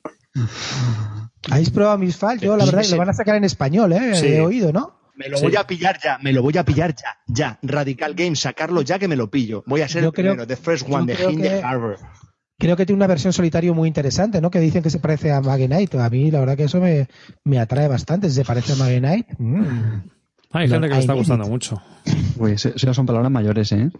No es por eso, pero no lo sé. ¿Quién lo ha No, pero dicen ¿Habéis que, jugado- pero dicen que el ¿alguien modo es- el- no, pero el, mo- el modo en solitario con un personaje dicen que es muy duro, muy difícil, muy difícil. Sí. Mucho, Que se mucho. manifieste Mordocus, que es el único que lo juega. No, también Bilbo, creo que lo juega. Ah, Bilbo también. Pues coño, Bilbo, Murdocus, contarnos algo. Entonces, me lo voy a pillar, pero ya. Oye, otra cosa, chicos, yo quería decir, otro de juego, estamos hablando de miniaturas todavía, ¿no? Un juego de miniaturas que, que lo ha pegado muy fuerte este año es el Onward to Venus, pero la edición coleccionista. Eso es un juego de miniaturas. Vale como miniaturas. Y tiene miniaturas, ¿no? Los avionecitos y todo eso son miniaturas, ¿no? En la edición coleccionista. Está muy bien, ¿no? Tu, tu cerebro sí que es una miniatura. No, para mí, para mí Tío, me- uno de los mejores ¿Me- del ¿me año. entiendes? dos- ¿Me entiendes? Sí. Para mí uno de los mejores del año pasado es eh, Galaxy Defenders. Galaxy Defenders así de juego de Dungeon Crawler está muy chulo, muy conseguido. Es uno de esos juegos tipo Dungeon Crawler sencillo como los que sacó Dungeons and Dragons. Y la verdad es que este yo creo que está bastante mejor. La evolución de los personajes y todo eso está muy, muy logrado. Es un juego y además es jodido. O sea, la tercera misión es mortal, pero alucinantemente mortal. Y se puede jugar en solitario o en, es colaborativo, vamos. Pueden jugar hasta cinco. Clint. Una cosa, ah, se me olvida, macho. Grandes cagadas, por favor, perdonar. Retroceso de vaca. Estamos. Mitotopía. Puto coñazo, cabrón de Wallace, hijo puta, déjatelo boscas ya, cabrón. Ese era el que faltaba, Wallace. Ahí, ahí la has dado. Y sus putas monedas, di que sí. Ahí la. Déjate el bosca, Wallace. Ahí, Vuélvete, ahí. Déjate a Australia y vuélvete a, a United Kingdom cuando hacía buenos juegos, tíos. Deja Mitotopía. O sea, no hacía falta tocar a Fury of Snow. Si es un juegazo bastante bueno, coño. No hagas esa mierda de juego sin testear, desgraciado. Clint, pequeño, pequeño paréntesis, tío. ¿Habéis visto eh, este año, en el SN de este año, el vídeo del Martin Wallace con el Chips? Sí, es No. inteligible. Muy Es fuerte. Muy fuerte. A ver si me acuerdo cómo. Pero habéis visto el previo. Pero habéis visto, pero habéis visto el previo. Es que es eso. Que le dice, bueno, vas a hablar de Sips, ¿no? Y dice, sí, pero me tengo que leer un poco las reglas, ¿eh? Porque es que no, no me acuerdo bien cómo. uf. Es el puto Es que abre el tablero, lo mira por un lado, lo mira por el otro, mira las, con las piezas como diciendo, hostia, ¿esto de qué era? Ah, sí, esto tenía aquí una moneda. Ni puta. Pone unas caras como ni puta idea. Wallace te amo, tío. Wallace te amo, tío. Este tío no saca la pasta.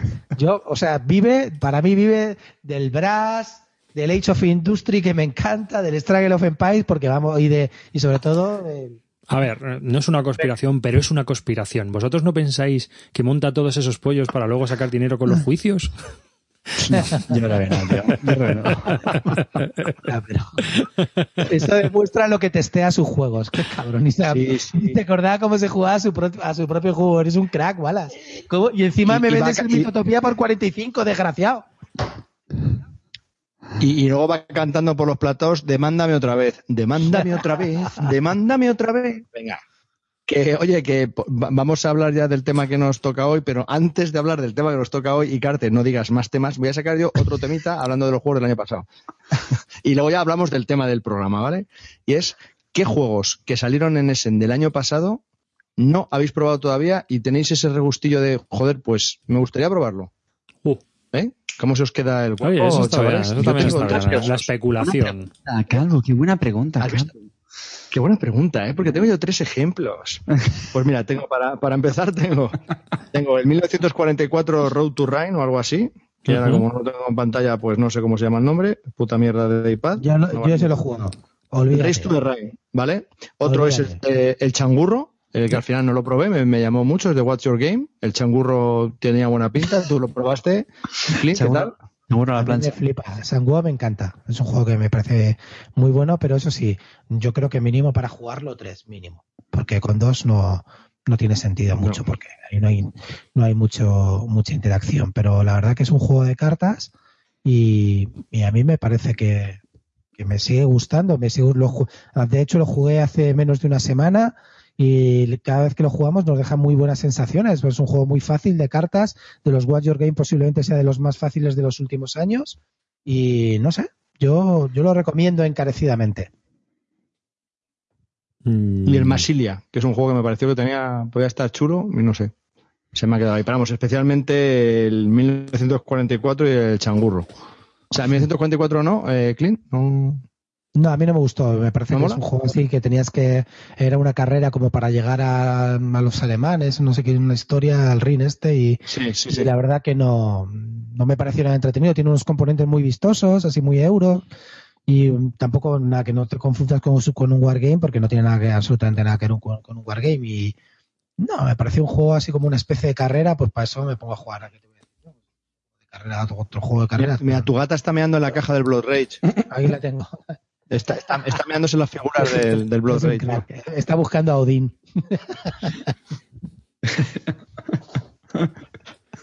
¿Vosotros os gustaría probar que no habéis probado todavía después de un año? Bueno, yo de mi lista te puedo decir que eh, tengo el Omega Centauri, que todavía no lo he podido probar, que sí que lo probó Mordokus y estuvo hablando de él, que estaba entretenido, decía, pero bueno, yo todavía no lo he podido probar, que es un- una especie de 4X ligerito. Y luego también el Quartermaster General, que lo tengo ahí muerto de risa y que todavía no he podido sacarlo a mesa. Pero vamos, que tengo unas ganas terribles de ver cómo se desempeña, porque la Segunda Guerra Mundial en dos horas, pues mola, tío, ¿para qué nos vamos a engañar? Vamos, ni un documental de tanto. ¿Cuánto sufrimiento nos hubiésemos ahorrado si hubiese sido dos horas? Sí, sí. ¿Eh? Eh, eh. ¡Pum, pam, pim! ¡Hala! Ya A está. tomar por culo. Venga, de casa. Pues ya el año pasado tengo unos cuantos, ¿eh? Pues por. Claro, si es que no te compras, desgraciado, solo el Nerran es que metes hasta los huevos. Venga, Eh, yo no, no sé, con el que más ganas el Alquimistas, posiblemente es el que más me llamó la atención en su día y el, con el que ya, ya, bueno, sé que nos gustó mucho, pero a mí me sigue pareciendo los más curiosos del año pasado. sí, es Pero curioso, es- hay que pero No lo has probarlo. jugado, no lo has jugado. No, no, no, no, por eso te digo que Yo es creo que está muy bien, ¿eh? Para, Yo no sea, son de esos juegos que hay que probar. Joder. No, no, pero que está, está muy entretenido. Lo que pasa es que es un juego que, que a lo mejor tampoco aguanta muchísimas partidas seguidas, ¿no? Pero bueno, por probarlo efectivamente. Yo- a mí, yo me, a- Salvo Sí, que por sepa- probarlo, sí, hay que probarlo. Estoy de los acuerdo. únicos que Estoy de acuerdo, hay que que probarlo. no os gustaron. Soy los únicos que conozco que no os gustó, macho. Todo el mundo, el resto, ahora siempre habla muy bien de él. Eh, estaba viendo en el listado, he dicho el Alquimistas, el, el Changuo también, sí, sí que me, me llamaban. Y bueno, no mucho más. Kanban yo creo que ni siquiera me, me apetecería mucho probarlo. Y, y alguno más que habéis dicho, ahora que no, no me, no me acuerdo. No sé, tú sabrás, te andas ahí tu lista. Li- Lista interminable, sí, sí, lista interminable. Uh. Yo os tengo que decir una cosa. Todo lo que me compré del 2014 lo he probado. Eh, yo también, ¿eh? Todo lo-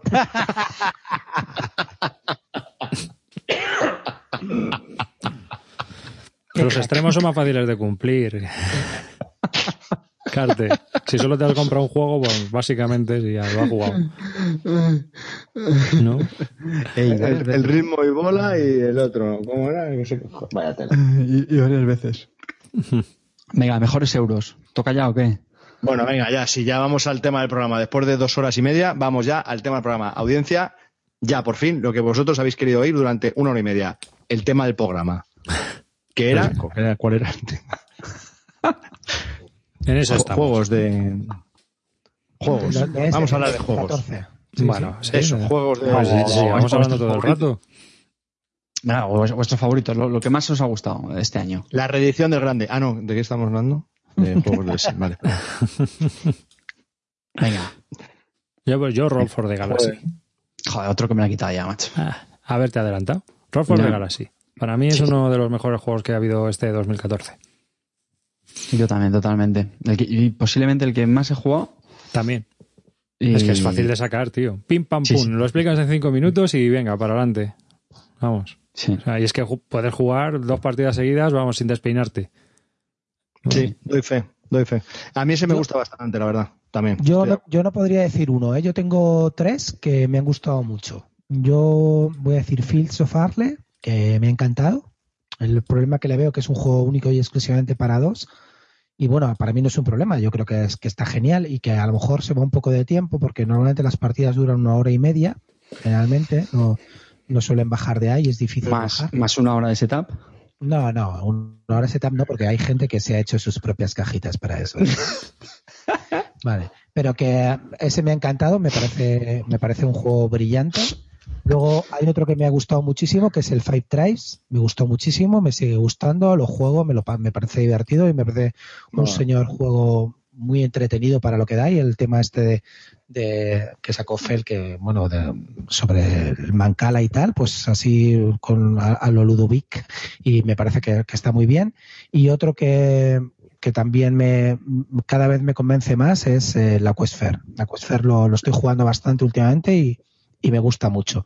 Lo que pasa es que es verdad que es mucho, si ya decís que Stefan Fell es frío, pues eh, claro, este ya es que el tema directamente lo anulas, ya no tiene ni castillitos ni nada, lo único que tienes es un pulpo ahí chulo y ya está, porque, pero como juego me parece cada vez mejor. Pues También es verdad que ahora lo estamos jugando bastante más. Arriba. Kanban. No, Kanban, yo ya lo he dicho, el Roll for the Galaxy, pero vamos, por ejemplo, a mí Five Tribes me parece un coñazo superior. Hay una P de cojones, un entreturno de huevos. buah. O sea, ese otro. buah, que vale, sí que está muy bien hecho, pero eso a mí me mata, me mata. Lo de tener que estar pensando las jugadas para ver si ha puesto a ser el primero. Y después, si no eres el primero, tener que volver a pensar las putas jugadas, me mata. Eso me mata. Otros no, otros están deseando, porque claro, no todo va a ser no pensar, chicos, pero a mí me mata. Pues a mí, que para destacar, el Roll for the Galaxy, el Imperial Settlers, me parecieron bastante buenos. El Small City de Alban VR me ha parecido muy curioso, le da un twist a todo bastante bueno. No llega a ser mejor para un city building que el de Capitals, que a mí. Small, City es, es el del 2015, chato. Estamos hablando del 2014, desgraciado. Uy, sí, es en calla, calla, que me he liado, que me he liado. Perdón, perdón, que me corte la cabeza. Sí, sí, sí. Es que. Vale, perdón, perdón. Bueno, pues la granja, si, un, si no es uno es el otro. Y ya está. Ahí está, muy buena. Otra gran elección, la granja. Hoy lo juego esta mañana. Buenísimo. Es que he tenido una gran erección. Sí, sí, sí, lo sé. Que, eh, bueno, pues es el, el la granja y por supuesto para mí el, el Orleans. El Orleans me ha encantado. Juegazo. Me ha juegazo. parecido muy guapo. Oye, una cosa. Eh, estoy- con, con respecto al Orleans, eh, ¿lo estás jugando con la variante que ha sacado el. Bueno, hay, es- hay, hay un fallo que en esto sí que le tengo que dar la razón a uno de sus grandes detractores, que es de Black Meeple, pero en esto sí que le tengo que dar la razón. Y es verdad que, que el tipo lo ha ido perfeccionando conforme le han ido diciendo los fallos los, los jugadores que hemos hecho de beta tester. Y ahora ha sacado una variante, que ahora me parece que está súper bien hecha, eh, que es, son los eventos, los vas sacando por orden. ¿Tú eso lo sabes? Los ha dividido en A, B, C, D, como en... en- en No, pero Y está buenísimo. La jugamos ayer con esa variante. Me parece buenísimo porque ahora los, los eventos sí que de verdad te afectan, sí que de verdad influyen y que, y que no tengas, por ejemplo, o pues no sé, una, una mercancía, pues te puede quitar como 10 monedas, una cosa así, ¿no? Entonces sí que de- sí que ahora los efectos sí que, los eventos sí que te, te hacen daño, ¿no? Porque antes lo jugabas así un poco lo que vaya saliendo, no, como eso no importaba nada. Y ahora con, con esta forma de, con esta variante oficial me parece buenísimo. Y bueno, el juego es que esa cara de perro. La gente dice que no, que no hay interacción, es que yo creo que o, estamos jugando nosotros mal, porque nosotros cada vez que jugamos hay una pelea brutal por, por los caminos, por, por quitarle, porque si, claro, porque si, si te quitan los muñecos y ya no hay, tú ya no puedes volver a hacer la acción de esos muñecos, no sé, por ver quién los coge antes. A mí me parece que hay muchísima interacción en ese juego. ¿Tú qué opinas, Calvo? Yo creo que no he probado la nueva variante esta que dicen. Eh, Sí es cierto que la última partida que eché, hay, hay partidas en las que los eventos pues te salen bien y no te afectan mucho. Otras veces que en el primer turno, como vayas el último, te joden pavino y ya no te puedes recuperar la partida. Entonces, sí a lo mejor he hecho en falta que esos eventos no sean tan aleatorios y sí estén estructurados de una manera para que afecten a todos por igual y en un momento determinado de la partida. Entonces, con esa variante sí, sí hablaré con el autor para que me la mande personalmente y No, yo está en la creo que sí BGG, jugaré. está la BGG, ¿eh? Está en la Bueno, pero yo voy a hablar con él, que somos colegas del colegio, y bueno, pues eh, a ver si me la manda y eso, yo creo que sí es bueno. Y aparte, ya que me la mande dentro de la expansión nueva, de 35 euros, ¿eh? Stockhausen, mándamela, cariño. Y otro juego que no he hablado y que sí me ha gustado bastante era el del Castillo del Rey Loco, que me ha gustado bastante. Le, tuve mucha reticencia al principio cuando salió el año pasado, me pareció que era una copia barata del Suburbia, haciéndolo más fácil y que era una mierda. Luego probé el Suburbia y dije, joder, con el mantenimiento esto es un poquito infernal. Luego probé el Castillos y dije, hostia, pues no está tan mal. Y ya me lo he pillado, gracias Dracotenda. Y muy bien, la verdad que estoy muy contento con ese juego y bueno, pues lo juntaría junto. Prefiero el Orleans, como Pepino me parece con el Orleans, pero luego el Castillos no está nada mal. Tú, David.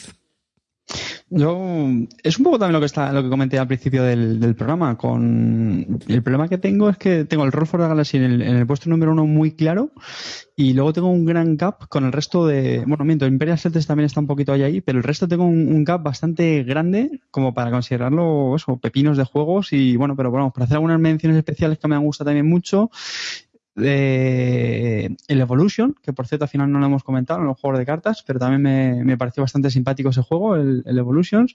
El Onward to Venus, a mí me, me, gustó bastante, le he dado varias partidas. El único problema que le veo en Onward to Venus es que creo que lo más divertido de ese juego es el tema de las crisis y no es muy fácil que salgan interesantes. salen algunas, pero son de bajo nivel y al final no acaban activándose. Y yo creo que lo tendrían que haber hecho que fuera más fácil que pues que saltase las crisis, porque eso pues altera bastante el, estado del juego y es lo que lo hace más divertido en mi, opinión. El Orleans coincido con, con Calvo y con Klim, eh, que son es, bastante chulo y yo creo que la expansión que, que, ha salido a Ranesen le va a dar un, un hueco muy, muy, muy chulo. El Arkwright no lo habéis comentado y yo creo que es un se, me ha olvidado, se me ha olvidado, sí. Muy, muy mal, Calvo, muy mal, Calvo. Como, euro durísimo, muy bueno. Yo creo que está bastante, bastante bien. Eh, también de los, en el top de, de lo que hemos probado este año. También que a lo mejor con alguna, con alguna pega, pero, pero la verdad es que es un juego bastante, bastante sólido. Y no, no mucho más, no me quiero. Vamos, de los yo, yo también quiero hablar de. Yo también quiero hablar del. Pero no levanta el dedo, no levanta el dedo, no levanta el dedo. Habla, habla y habla. Ah, listo, listo, jódete. Venga, va, habla, habla. Eh, que el Nations de dados. Me ha gustado. Como, como filercillo, me ha gustado bastante. Me parece que es bastante entretenido. Dura muy poco, se explica en un tris, juegas muy rápido y, y mola. Mm, la única duda es cuántas partidas aguanta ¿Eh? ¿Eh? ¿Quién lo sabe? ¿Quién? ¿Eh?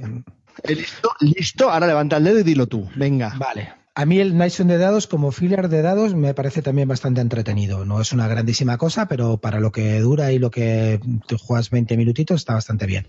Y el que otro juego que también quiero hablar de él y que me ha parecido bastante bueno es Kanban.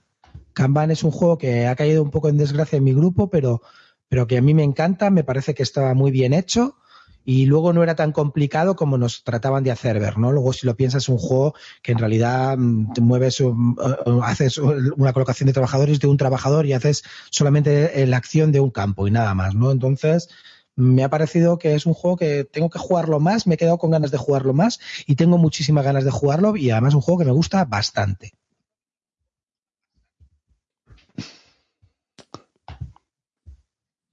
Otro, otro que se desinfló para mí. Y al final, ¿qué pasa con.?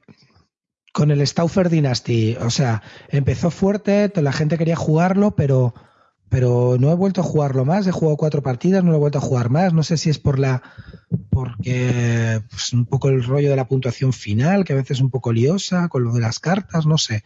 Eh, se ha desinflado un poco, no me parece mal juego, pero la verdad que no lo he jugado lo que, lo que debería y como que se ha desinflado con, con el grupo. ¿Vosotros qué pensáis? Yo no lo he probado. es, un euro que me pareció que podía estar correcto.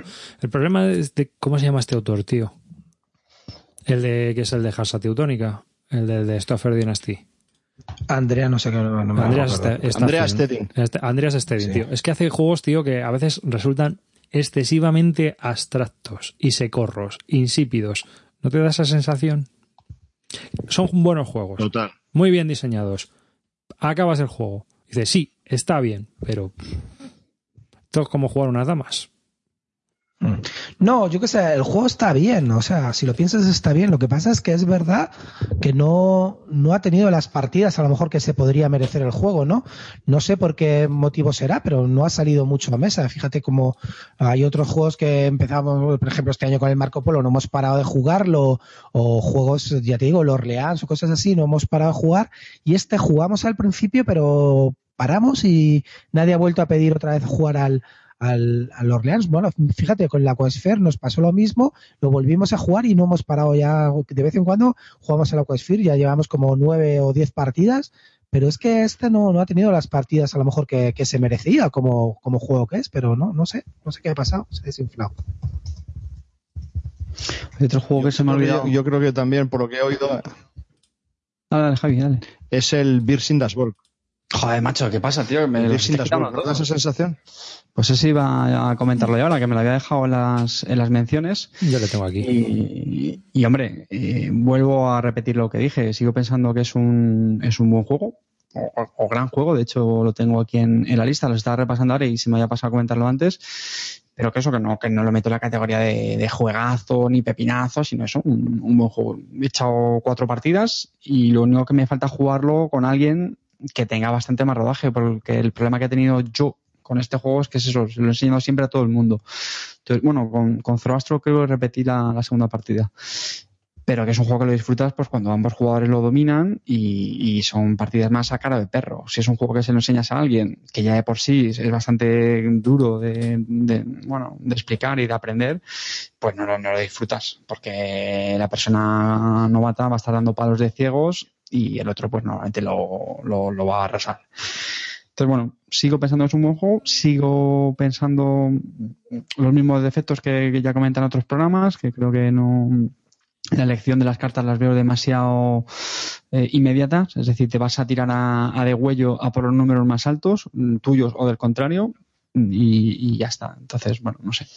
Pero a ti no te parece, y esto ya es un tema genérico, porque a mí me pasa con casi todos los card driver game, que al final el tema de los card driver game están muy dirigidos, la mayoría. Yo es que el problema que tengo con este juego es que lo comparo con The Struggle y no, y a mí, por ejemplo, eso no me pasa. Soy todo The Struggle tengo bueno, pero tú que Struggle, muchas, muchas cada vez que juegas una, eso ya es una estrategia comple compleja. Es decir, tú cuando juegas una carta sabes que tienes que responder con X, X y X. Que no, que no, que no, que no, que, no, que para mí, si es que a mí lo que de verdad me flipa el duelo de Struggle es que después de mmm, decenas y decenas y decenas de partidas, me siguen sudando las manos. Mm, sigo teniendo dudas de, de, cómo jugar las cartas, de qué hacer.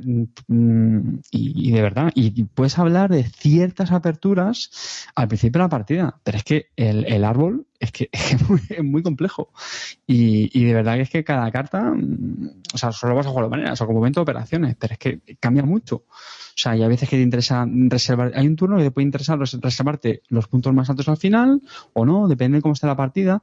En Vías Ball, el mayor problema que le veo es que lo que vas a hacer siempre es irte a las cartas de número más alto de forma automática, ya está. Es que te da igual lo que haga el evento. Yo no lo he tenido así porque comillas, yo a veces comillas, ¿eh? yo, yo, he tenido que, que, o sea, yo creo que tienes que decidir entre lo que tienes en la mano, lo que tienes abajo, ya, pero es que en la mano Hombre, solo según, tienes dos cartas. Ya, en la mano se, tienes según cartas. avanza el turno quizás sea más fácil, pero al principio no, no te creas tú No, que...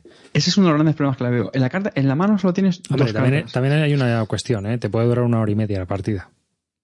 Sí, bueno, el Twilight Struggle se puede ir sabiendo jugar dos horas, no mucho más, ¿eh? Dos horas y media como mucho. Si sabes jugar y está hablando de partida de 10 turnos, ¿eh? Yo el, problema que, yo el mayor problema que le veo al Twilight Struggle es otro, pero no tiene nada que ver con las mecánicas, entonces otro día lo hablamos. Pero me- para mí en general los juegos de, de- mm, dirigidos por cartas es eso, que están dirigidos por cartas.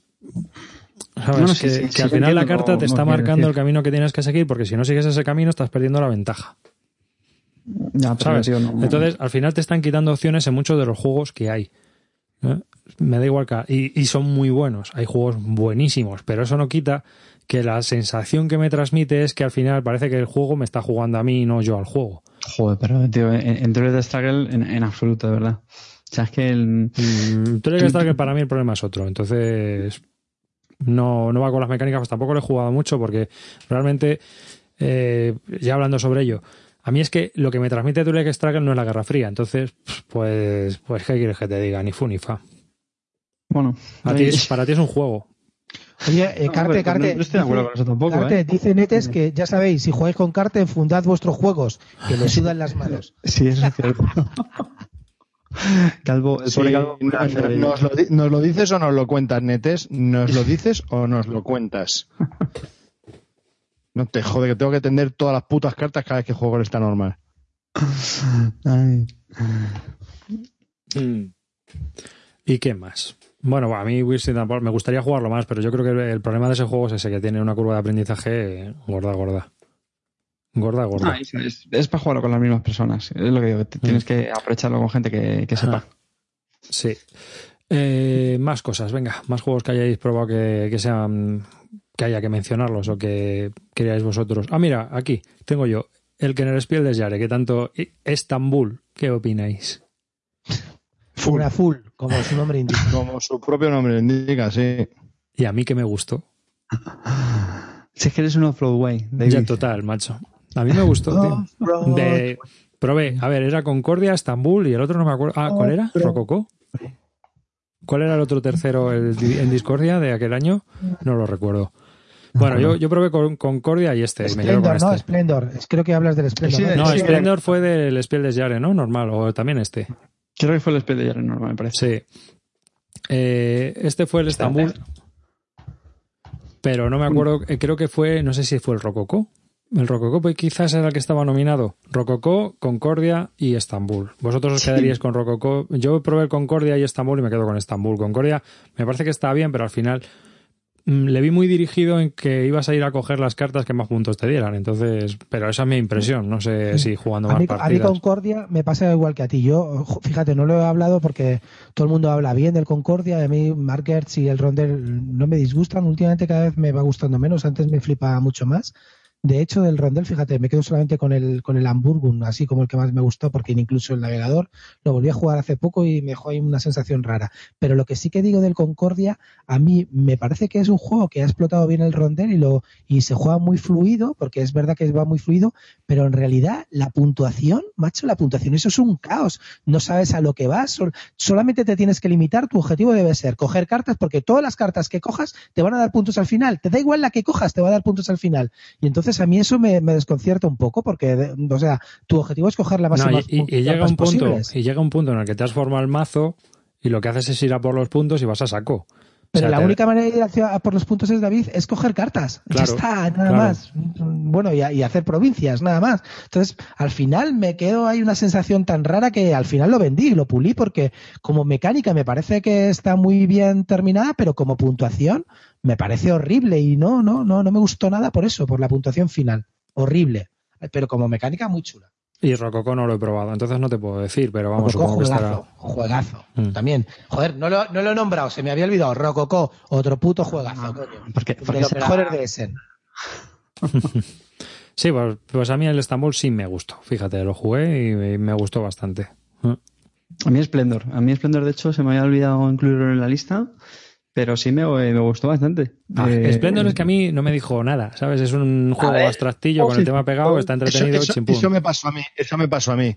Pero es que, tío, se juega en un embolado, se explica en nada, es que tiene, se explica en no sé, 10 tiene- segundos. tiene, 10 segundos. O sea, tiene cosillas, tío, no sé. A mí me ha encantado, macho. Yo lo flipo con ese juego. Me, gustaría hacerme con él. Los componentes molan. O sea, el coger las fichitas ahí. No sé, a mí me, a mí me gustó. A mí como para tenerlo, no. Sí jugaría otra vez, pero me pareció un poco soso. Yo, yo es el único print and play que me he hecho. Me he hecho el, el Splendor de, de, Marvel. de Halloween. No me lo digas, no me lo digas, no me lo digas, no me lo digas, no me lo digas. Mira, de Marvel me, Marvel me lo haría sin duda. Pero, pero eh, he hecho el, Clint, no me lo digas. Lo- te lo has hecho con las cartas del Stigen, ¿a que sí? Lo sé. Pero hay una versión en ruso sobre el, el Splendor en Halloween que la verdad que está muy cachonda. Oye, estoy viendo. El, bueno, por cierto, el que, el que ganó el Spiel Jahres el 2014 fue el Camel Up y estaba nominado también el Concept, que no lo he comentado yo. Sí. Que es un party que lo hablamos el año pasado, que a mí me gustó bastante. Juegazo, vamos. Está bien el Concept, hombre. Venga, Macho, pero una- un momento, escucha, David, eh, comprueba lo de Carte porque a este tío lo han aducido. Estamos hablando, está hablando de Splendor del concept este tío, un tío que juega al Toilet Struggle, que ha hecho una guía del, Así del, soy. del Through the Ages, pero pues, echa, echa la mierda a este tío, coño. No, no hace falta que me saques los colores, Clint. Que así soy yo, tío. Así soy yo. De, de completo, de versátil. Que, que no, lo he dicho sobre todo por el tema de los pillares, que pensábamos que se lo llevó el, el Splendor, pero no, fue el, el Camelot. Y es que he visto que el Concept también estaba nominado. Que está bien, hombre. Ya, ya. Darle a un, todo, poco Clint. de- un poco fuera de, de temario ya. Estamos fuera de, de hora y de temario y de todo. Y ya, venga, nos quitamos eh, los calzoncillos. Eh, Clint, hay un juego que a mí me ha gustado mucho en 2014 y a nadie le gusta, tío. Y no lo entiendo. ¿Cuál? El Elysium. Ah, el el, Elysium. el Elysium. ¿Qué le pasa? Pero, yo no- pero ¿Por Javi, eso de que a nadie le gusta lo- es muy discutible, ¿eh? Vamos a ver, Pues a mí, me de un gusta, burro en todos a mí, lados, a mí me gusta, no me alucina. Es verdad que lo tuve y lo A vendí, mí me, pero me quedé- me alucina. Porque me quedé luego- flipado, tío. Me quedé. Yo lo estuve hablando con MacLeod y en eso tenía razón. En realidad luego la puntuación final no deja de ser un póker, tío. Es hacer una escalera y, y, y color, tío. Entonces, ¿Y? ¿Y? La, en la puntuación final, lo único que tienes que hacer al final, para hacerlo de las leyendas, es hacer 1, 2, 3, 4 o todas del mismo color, ¿no? Entonces es que no, no hay mucho más historia con eso, pero... Pero, mola, pero mola el, el tema de ir cogiendo cartas, haciendo el- poniendo las habilidades arriba, luego las puedes ir bajando, en qué momento las bajas, el. Tampoco tienen cosas muy chulas que hacer, ¿no? No me parecen así muy determinantes, ¿no? Pero si hay 100.000. Juegos de combos prefiero mil veces más, hay más divertidos, tío, no sé. Me parece, no sé, no. Ya, ya, es lo que dice todo el mundo, que para hacer combos prefiero cualquier otro que el Elysium, pero no sé, me pareció que es la- de, de- de largo es la mejor, el mejor inserto que se ha hecho en 2014 seguro. El inserto es brutal, tío, ahí, Mm. para poner todas las piececitas, es acojonante. Y me pareció que era un buen juego, solo juego una partida y no sé, a lo mejor jugando más me quita la sensación, pero me quedé alucinado, me gustó muchísimo y a nadie entusiasma No. vendérmelo por 10 euros, los que decís que es una puta mierda, vendérmelo por 10 euros, No, yo vendido, cojones. pero yo es que creo que no. Yo creo que, yo creo que las primeras partidas, Calvo, yo creo que las primeras partidas te- tengo la misma sensación que tú, pero luego es que no aguanta muchas más partidas para mí ese juego. Yo lo pulí por eso. No, no le había sentido sacar a mesa, es que prefiero sacar antes mm, mil, mil veces otros juegos de combo. Mira, fíjate, prefiero sacar antes a mesa el Viceroy que el Elysium. Fíjate lo que te digo, ¿eh? Joder. así de cartas. Madre mía. Ati- Vale, Atiende. vale, por, por, por saber. Vale, vale. ¿Mm? Yo es que Gracias no- por la aclaración. No lo he probado, pero vamos, he oído un poco de todo. Entonces tampoco te puedo decir, pero. Sí, pero más negativo, no sé. Era una duda que siempre he tenido ahí, digo, no sé. Voy a preguntar a, a Clint Barton, que este parece que pilota. Hmm. No, joder, vamos a ver, quiero decirte, no es un juego que me disguste. Me, juegas al- a, a un Elysium, sí. De hecho, jugué con Paco Gurney contigo, me parece, ¿no? Echamos una partida, me lo pasé bastante bien, está bien. Sí, sí, Pero por no es un eso, juego por que, eso, si esa fue un juego que tuve y que vendí porque no quiero tenerlo más, porque siempre que me das otras opciones, prefiero sacar otras opciones, la verdad, de, de juegos con veros. Hay 50, a mí me encanta jugar a juegos de combos. Fíjate, prefiero jugar al Deus antes que al Elysium. Que está hablando de juegos de combos, de cartas. Esto, una preguntita. Clint, Clint, una, pre- una, pre- una preguntita. ¿En serio que has largado el Elysium, la copia francesa, so cabrón? Sí, sí, le he largado, sí. Joder, macho. me flipo con la peña, tío, de verdad. O sea, qué puto infierno, tío. Todas las cartas con texto y empieza. Si son muy fáciles, si esto te aprendes dos palabras, eh, fromage y, y, y otra palabra que no me acuerdo cuál era, y ya, ya te sabes, te- puedes, todos los textos los puedes traducir. Y digo, no me jodas, sí. Fromage y mitegan. Efectivamente, ya está. Y ponme por culo. Joder, chaval. que flipaba, digo, ¿pero qué me está contando? Mira, aquí pone Mitterrand y, y ya está. Y esto es tira otra carta. Ah. Qué perraco el Clean que, que enchufa ahí juegos en, en francés, tío, en su hilo de venta, ¿eh? No, pero porque los pone mal el cabrón. Dice que era en castellano y luego que se lo lleva. Luego que si te he visto no me acuerdo. ¿no? Eh, Escucha, que hay mucha gente que me compra porque yo vendo, porque tiene, como tienen el gusto contrario al mío, pues dice, más, si esto lo vende debe ser buenísimo. Hay gente que me compra así, francés, me vale. Incluso en francés, tío. Sí, También aprovechando, vendí el aprovechando el juego mundo- este que vendiste en También vendí el de juego este del mundo olvi- olvidado en francés, tío. Co- co- Como es nuestra leyenda, ¿eh? Es que es Eh, internacional, es tío. como, macho, como Vende la escuela. ¿eh? La escuela Vende- tío. Vende worldwide. Sí, a Ulan Bator se lo vendió. La copia francesa a Ulan Bator se la vendió. Tú quédate que vendiste el Monga Invaders al pobre Gepeto que ahora se Venga, está vamos, vamos terminando que esto ya degenera. Eh, Venga, el mejor juego para niños infantiles. no, a ver, ya, ¿tenéis algo más que añadir así? ¿Algún juego que se os haya quedado en el tintero y que digáis... hemos hablado de sí, sí. abstractos, David. David, Pero hemos hablado de abstractos. Será Fer. inteligente. ¿Ya hemos hablado de Fer? ¿Pero algo inteligente tienes que aportar o, o no? Yo quiero hablar de Netrunner. Venga, habla de Dennis Runner, suéltate, suéltate. Me, me lo compro todo, me gasto mucho El- dinero. En 2014 han salido muchas expansiones. ¿Esas no cuentan o qué? Yo de expansiones, el de Las Vegas, el Boulevard. Las Vegas Boulevard. Oye, fuera de coña, de expansiones no hemos hablado. Yo de expansiones La Vega Boulevard. Esa es la expansión, porque modifica el juego totalmente y ya es, con un gin tonic, ya es el, el cachondeus maximus. Tiene hasta un dado gordo en plan Mipel Carcassonne y ya a jugar. Oye, O sea, yo la mejor expansión. Ese es el mejor party game que yo he jugado este año. Apúntatelo, ¿Cuál? Carti. El de, Las tú varías- Vegas, tú varías más que yo de, de criterio, cabrón. ¿Qué el de Las? Vegas con Las Vegas Boulevard. ¿Por qué? A ver, porque antes decías que el mejor party era el otro. ¿Cuál, cuál has dicho que era tu mejor Pero party? escucha, No, para mí el mejor party que yo tengo es el manzanas con manzanas. Vale. Ese, es- ese está claro, pero este es el mejor party del año 2014. Mejor que Bueno, yo- con, el, con Las Vegas Quiz no, ¿no? No tiene nada que ver, tío. Esto es un juego de dados chorra. Carte, por favor, documentate, joder. A que sí, Calvo, a que es muy tonto este juego. Sí, que la, la, la BGG está caída, tío. Pero, pero, pero muy tonto. De, de hecho, sí, sí, está, eh, tienes razón, eh, Arribas. Estamos entrando ya en los minutos de la basura, porque no Sí, sabes ya ni lo que dices. Espera, espera, Eh, una cosa, yo tengo que hablar. Ha dicho manzanas con manzanas. Vamos a ver una cosa, una cosa. Una cosa que, una categoría que se nos hemos dejado el 2014. La mejor expansión. La No. Vegas Boulevard. Vale, para mí la mejor expansión, sin duda, lejos, far away de las demás, Tuscany. La expansión Joder, Pero lo has dicho como si fuera la hostia y no sé ni qué juego es, la- tío. Coño, Pero. Eso de hace ya cinco años, ¿no? El, vit- el viticulture, el viticulture. Viticultura, la, la expansión Tuscany es del 2014 y me parece una expansión imprescindible. Eh, Un juego que es el Viticulture, que es solamente así, muy seco, horrible, que no tiene nada, o sea, es un juego más del montón de colocación de trabajadores, co- copia, ah, pues no sé, al Stone Age y cosas así, pues eh, al final has sacado un juegazo impresionante con el tablero nuevo que le da mucha vida. Tiene, tiene eh, parte de programación, eh, tienes que colocar bien tus trabajadores, no sé, le, le da muchísima vida la cantidad de expansiones que le puedes meter. O sea, eso es como debería ser de verdad ¿No? una expansión modulable que las vas añadiendo tú como quieras, tiene 50.000 y me parece alucinante.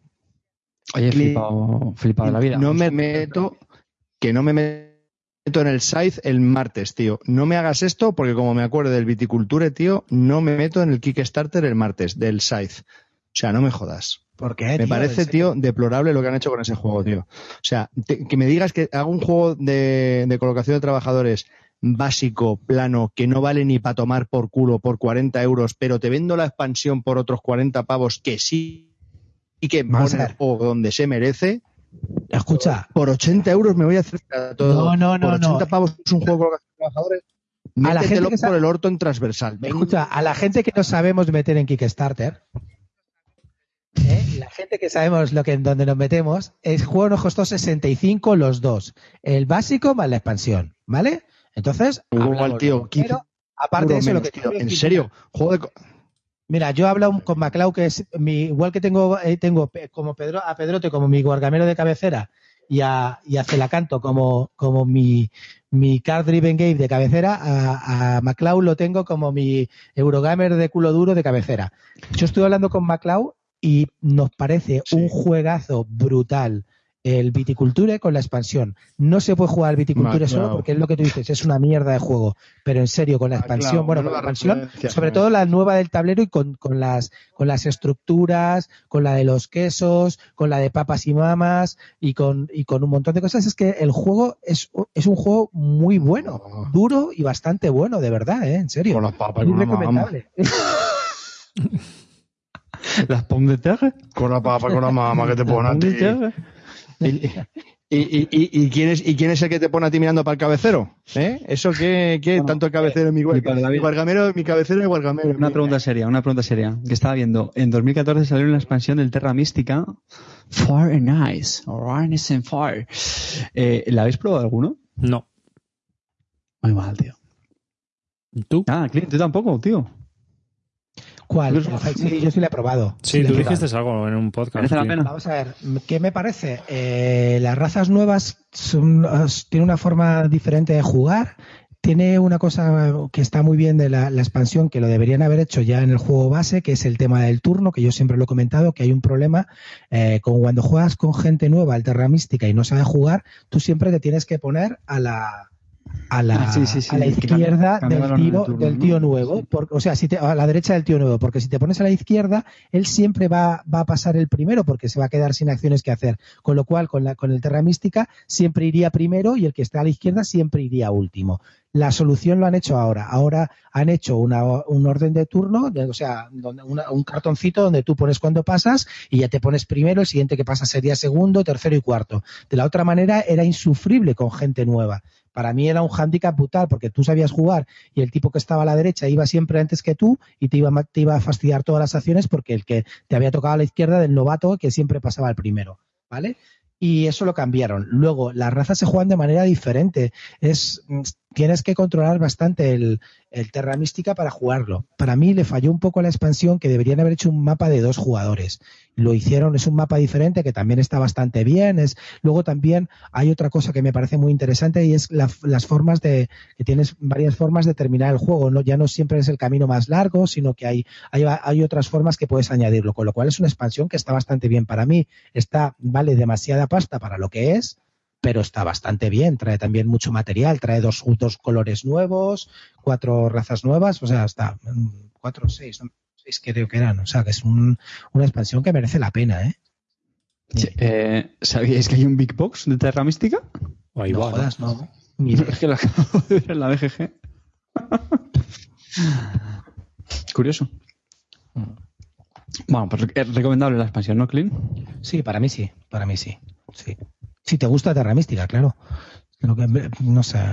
Nos preguntan. Eh, a mí, por ejemplo, Net está diciendo con respecto a lo que he comentado antes de la expansión del Viticulturice. Si el juego base es basura, ¿por qué iba a comprarse alguien la expansión? Yo es que me compré los dos a la vez y yo ya había leído las reglas de la expansión y sabía y había leído comentarios de que, de que el juego estaba muy bien con la, como, como debe jugarse. Yo creo que es así, que el tipo lo que ha hecho bien este tío, que es el que va a hacer ahora el Kickstarter del Steam, lo que hace bien es que eh, el tipo sigue moviéndose con el juego. Ha ido los comentarios de la gente que jugaba al juego base, lo mejoró ya añadiendo un peón nuevo que se llamaba el Grande, luego ha ido oyendo más comentarios y las expansiones las ha ido creando a base contando con el grupo de jugones que jugaba con el Viticulture, con lo cual el, sí merece la pena porque ha, quedado un juego que está ya muy testeado, muy, muy, muy tocado y la gente lo, le gusta y cuando lo juega le encanta entonces, para mí sí que merece la expansión más el juego base. Es que... Lo que no merece la pena es comprarte solo el juego de base porque me parece un juego del montón más y no tiene, no tiene mucho más sentido. Hay un problema con muchos de los juegos que salen por crowdfunding y es que no salen terminados, tío. Efectivamente. No, salen terminados, tronco. Volvemos a, lo que hemos hablado de, otros atrás, ¿no? Como el SIA. Sale sin terminar. Efectivamente. No, no, entonces, mira, me ha pasado ahora, eh, yo os he comentado varias veces que el Laucart este, el de el City of Iron, el que hace el Imperio en 8 minutos, es un tío que es dibujante y diseñador, que hace unos dibujos muy chulos, sacó, ha sacado un juego ahora que se llama Artifacts Inc., ¿vale? Que es un juego muy, muy bonito, muy visual, como él hace los dibujos y tal, ¿no? Es un juego de dadetes así rapidito, de 60 minutos. Pues el tipo eh, lo sacó eh, del Kickstarter así sin testearlo y el, y el, juego consistía en tirar unos dados y tenías que esperarte a que el, tío usara todos los dados en su turno y luego le iba a tocar al otro. Y entonces, claro, si era un juego entre cuatro, el que estaba el último, pues tenía que esperarse tres turnos sin poder mirar y hacer nada. Pues al final los jugones le han ido diciendo cómo se hace y al final ha sacado ahora una variante oficial en que cada uno coge un dado y lo va poniendo y así puedes pensar en tu turno mientras, en el turno de los demás mientras están haciendo cosas. Pero claro, eso lo podías haber testeado antes, cabrón. ¿Sí o no? Claro. Antes de meterte en un juego, joder, es que es lo que yo, sí, estoy totalmente de acuerdo contigo. La peña no testea una mierda. No, no, es que no, nada, nada. O sea, se me ocurre la idea, hago el juego y lo publico. Y luego ya a verlas venir. Ah, ¿Sabes? Como al final lo he publicado. A tomar por culo. Pero pasa con varios, ¿eh? No es el único. Mm. Es uno de los peligros que tiene esto, que muchas veces estás viendo productos sin terminar. Parece un GMT. no hablemos de GMT que me enciendo. Lo sé, lo sé. Así que, bueno, pues alguna cosilla más para terminar. ¿Se nos pasa algo? Yo ya he mirado y remirado, pero vamos, lo único que tengo aquí el Ace of Word también de Quinicia, que lo sacó por dados, la reimplementación del RIS Express esta, que está pachanguera, para la piscina, y poco más. Y ya pues poca cosa más que comentar no hay así grandes cosas. ¿Alguna más vosotros? Yo creo que le hemos dado un buen tute, ¿no? hemos dado un tute, hemos hablado de juego para aburrir. Sí, sí. Así que. Bueno, hablamos también de expansiones. Eh, lo que pasa es que yo no la he probado, la de los mercaderes del Keyflower, que también salió en el 2014. Que Keyflower a mí es un juego que me gusta.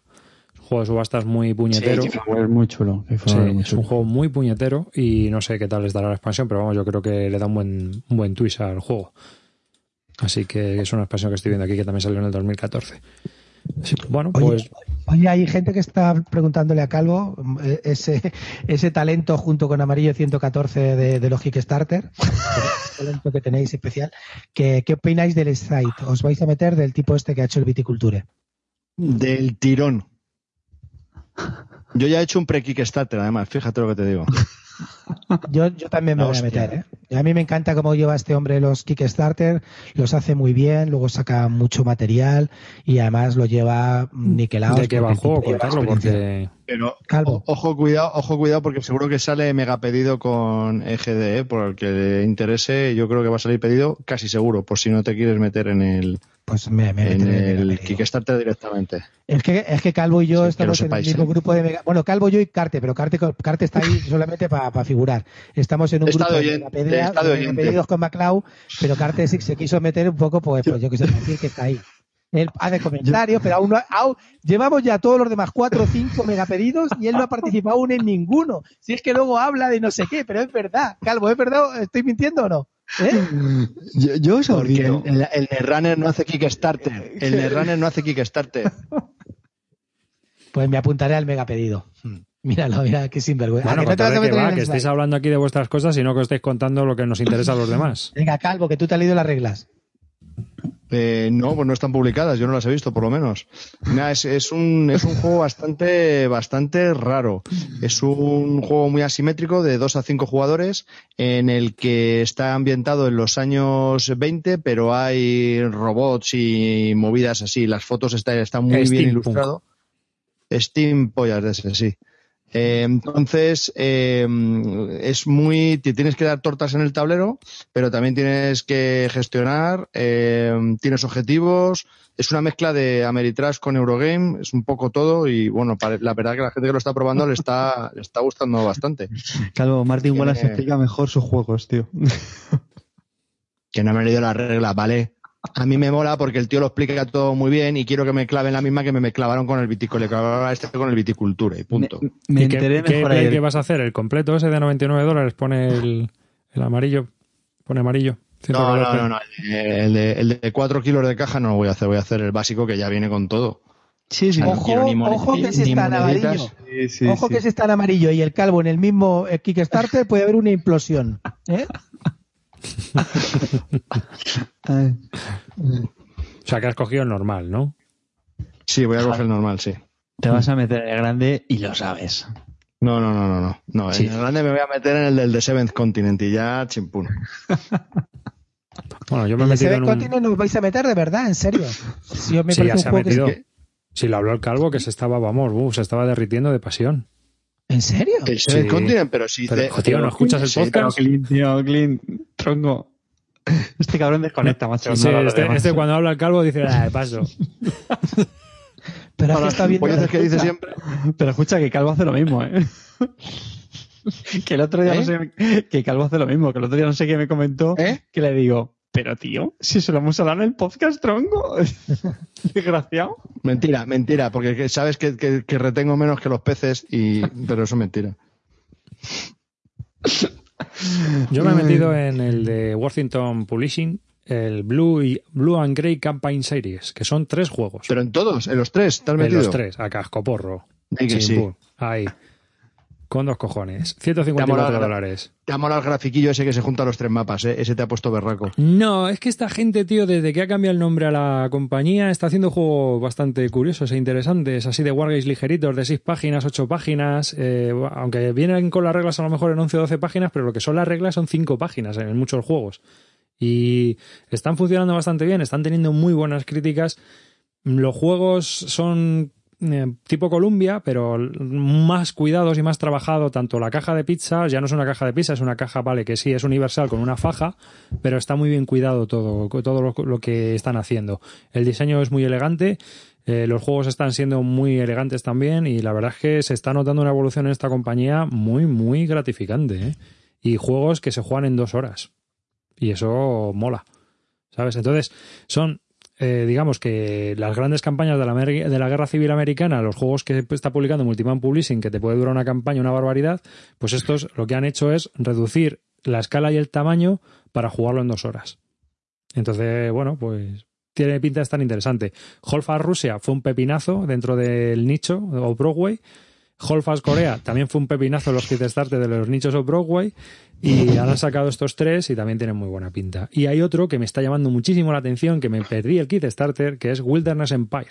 Así que es un juego muy peculiar, tiene una- una- unos gráficos muy curiosos y los componentes también y eh, son bloques cuadrados en vez de ser rectangulares como siempre y tienen más caras y entonces pues son, son curiosos los diseños que hace que están publicando esta gente de sencillos y ligeros y rápidos así que me apunté al kit starter Así, es lo único que os puedo contar Muy, muy bien, y después de este pff, comentario, no sabría cómo decirlo, es que queremos hablar ya.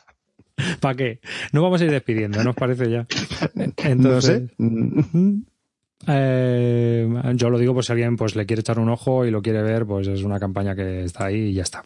Vale. Que sí, que sí, que nos escuchan dos guargameros, que sí, que claro, sí. que sí, tío, tú- hay que compartir un poco, tronco.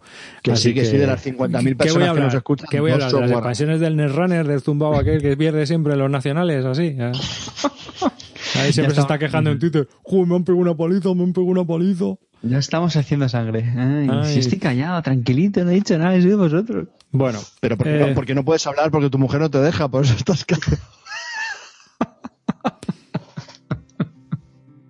que despiertas a la niña, desgraciado, pero si no estarías ahí gritando como un energúmeno. ¿Dónde está tu bata, cabrón? ¿Dónde está tu bata? Que ya estamos en invierno. Auguro que queda un mes. Yo creo que en un mes. Ya, tío, pero sigue haciendo veintitantos grados. Yo creo Bueno. que en un mes el batín rojo está de vuelta. Nos Venga, vamos-. Nos vamos despidiendo y ya lo que tengáis que contaros no lo contamos en privado. Eh, hasta aquí este podcast de Bislúdica, este episodio número, número 95 y me encantaría que nos dejarais tanto por Twitter, en los comentarios, en nuestra comunidad de Google Plus, qué juegos han sido para vosotros los mejores del 2014, de, de lo que salió hasta ese en 2014 y ese en 2014, qué juegos son los que a un año vista han formado ya parte de vuestra ludoteca, se han quedado ahí y qué creéis que es lo mejor y qué creéis que es lo peor. Es decir, que os vendieron como una moto y al final pues ha resultado ser una castaña en vuestra mesa lúdicas. Así que un saludo de David Arribas, un saludo para todos los oyentes por escucharnos y un saludo para nuestro patrocinador Dracotienda que podéis encontrar en dracotienda.com por eh, patrocinar este programa. Bueno, chicos, muchas gracias por escucharnos. Habéis aguantado bastante bien. Llevamos aquí casi dos horitas de programa. Así es que, de nuevo, gracias por seguirnos. Y cuando los que escuchéis el podcast, el podcast pues nada, comentad un poco, de verdad, dadnos un poco de feedback, chicos. Y nada más. Dankeschön, familia. Muchas gracias, chavales, por estar ahí, por aguantarnos, por dejarnos esos comentarios, darle un poco de cariño a Clean, que, que lo necesita, que está un poquito. Y nada, que tenemos el nuevo S en 2015 aquí ya, delante nuestro, así que a disfrutar de esas novedades, los antiguos y sobre todo, sed felices. Sí, sobre todo tú lo que te has comprado. Que bueno, pues nada, que muchas gracias a todos por estar ahí. Creo que ha salido un programa bastante chulo, por lo menos lo que yo he hablado ha estado bastante bien. Lo de los demás no me he enterado, no les he escuchado. Eh, bueno, que podéis comentar cualquier cosa en las redes, podéis incluso trolearnos si os viene bien, os apetece, podéis hacer lo que queráis. Y bueno, que muchas gracias por estar ahí. Sabéis que sois los mejores, no tenemos una audiencia mejor. Eh, no, no, no hay otra audiencia mejor que nosotros, la, es la que tenemos, pero bueno, que me estoy liando yo solo como siempre. Que muchas gracias, que I love you, we love you, danke schön y chus. Te decís Messi beaucoup. Ay, sí, es verdad.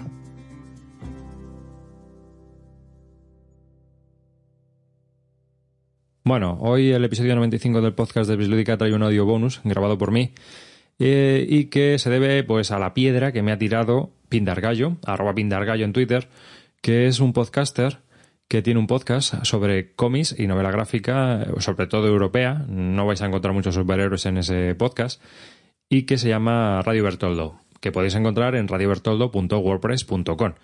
Eh, Radio Bertoldo es un podcast que trata sobre cómics europeo con- principalmente y que eh, al igual que Bislúdica habla de juegos de mesa, pues eh, él trae también invitados y hablan sobre esos cómics con mucha pasión, ¿no? Da gusto escucharlo.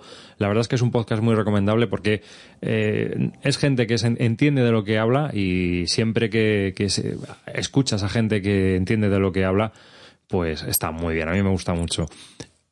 Esta piedra también, eh, originalmente la arrojó un podcast de arquitectura que se llama La Morsa era yo, que está dirigido por Horter, arroba Horter en Twitter.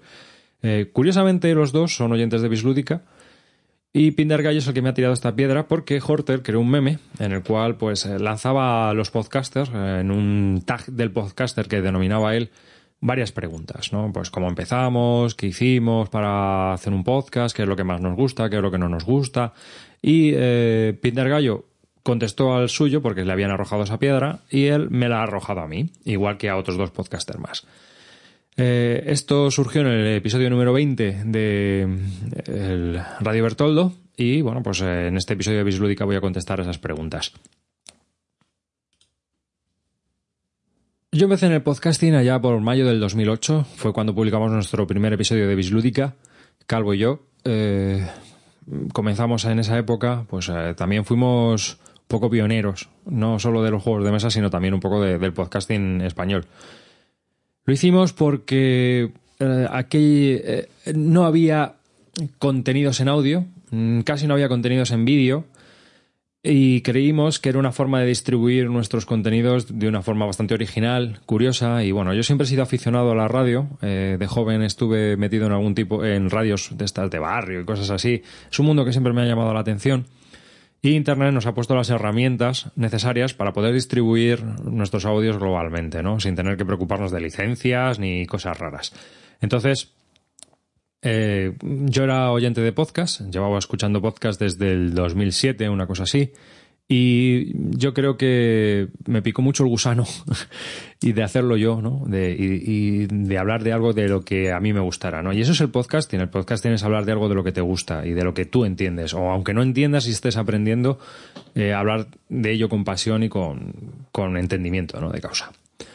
Los consejos que yo doy para empezar en esto, bueno, primero tener un tema muy claro, hablar de un tema y centrarte en él, aunque sea muy general y muy diversificado, ¿no? Que sea mi vida y empieces a hablar de cosas que te pasan en tu vida y cómo mejorarlas o lo que tú quieras, pero que haya un- una línea argumental por muy genérica que sea y que hables con pasión. Es decir, eh, yo no puedo hablar sobre, yo qué sé, eh, toros cuando a mí no me gustan los toros. Entonces, si hago un podcast de toros porque creo que va a tener mucho público y que voy a ser muy escuchado, estoy fracasando porque los contenidos que yo voy a generar no van a ser buenos. ¿Por qué? Porque a mí no me gustan. Entonces, pues es lo que hay. Y luego, pues eh, tenemos el apartado técnico, que puede parecer una tontería, puedes empezar con cualquier cosa, puedes empezar con el micrófono interno de tu ordenador, pero si te gusta y te pica, pues lo mejor es que inviertas en, en un micro dinámico, que te gastes 40, 60 euros y que generes unos contenidos de calidad. Primero porque yo creo que si estás grabando un podcast lo que quieres es que te escuchen. Y segundo porque cuanto mejor suenes más más gente te va a poder escuchar y va, más gente va a poder escuchar el mensaje que tú quieras eh, emitir. La plataforma preferida que utilizamos nosotros para grabar podcast, bueno, nosotros utilizamos, no es preferida, es eh, lo que hay. Realmente dentro de las selecciones que hay, pues hemos elegido lo que mejor se adapta a nuestras necesidades, eh, a nuestro presupuesto y a, pues, a lo que tenemos. Entonces, no nos queda más narices que trabajar. A mí me gustaría trabajar con unas cosas, pero tengo que trabajar con otras, porque si no hay dinero de por medio, si no hay eh, parné, por decirlo de alguna manera, pues eh, obviamente al final todo cuesta o dinero o tiempo. Y como no tengo tiempo y apenas le dedicamos, esto es una afición, le dedicamos nuestro propio presupuesto a esto, pues tampoco te puedes gastar una pasta. Entonces, nosotros alojamos los audios en Listen, que es una plataforma, un CDN, que es de una plataforma de, distribución de contenidos multimedia y que está muy dirigida a podcaster. ¿no? Al principio es un poco lío la interfaz, pero luego un- una vez que entras y conoces cómo funciona, está bastante bien y eh, te permite descargarte un podcast en pocos segundos, ¿no? que yo creo que eso es muy importante, dar esa calidad y eh, tienen precios de aficionado, o sea que por 5 euros puedes empezar a alojar un podcast. Eso por un lado. Y luego, pues, eh, hemos estado utilizando WordPress hasta hace poco y, pues, ese es un estándar. Entonces, siempre puedes encontrar a gente que te ayude o puedes encontrar tutoriales para hacer las cosas. Del podcasting, que, no sé, cambiar. ¿Qué cambiaríamos del podcasting? Buf, ¿yo qué cambiaría del podcasting? Eso es una pregunta un poco subjetiva, principalmente porque no me...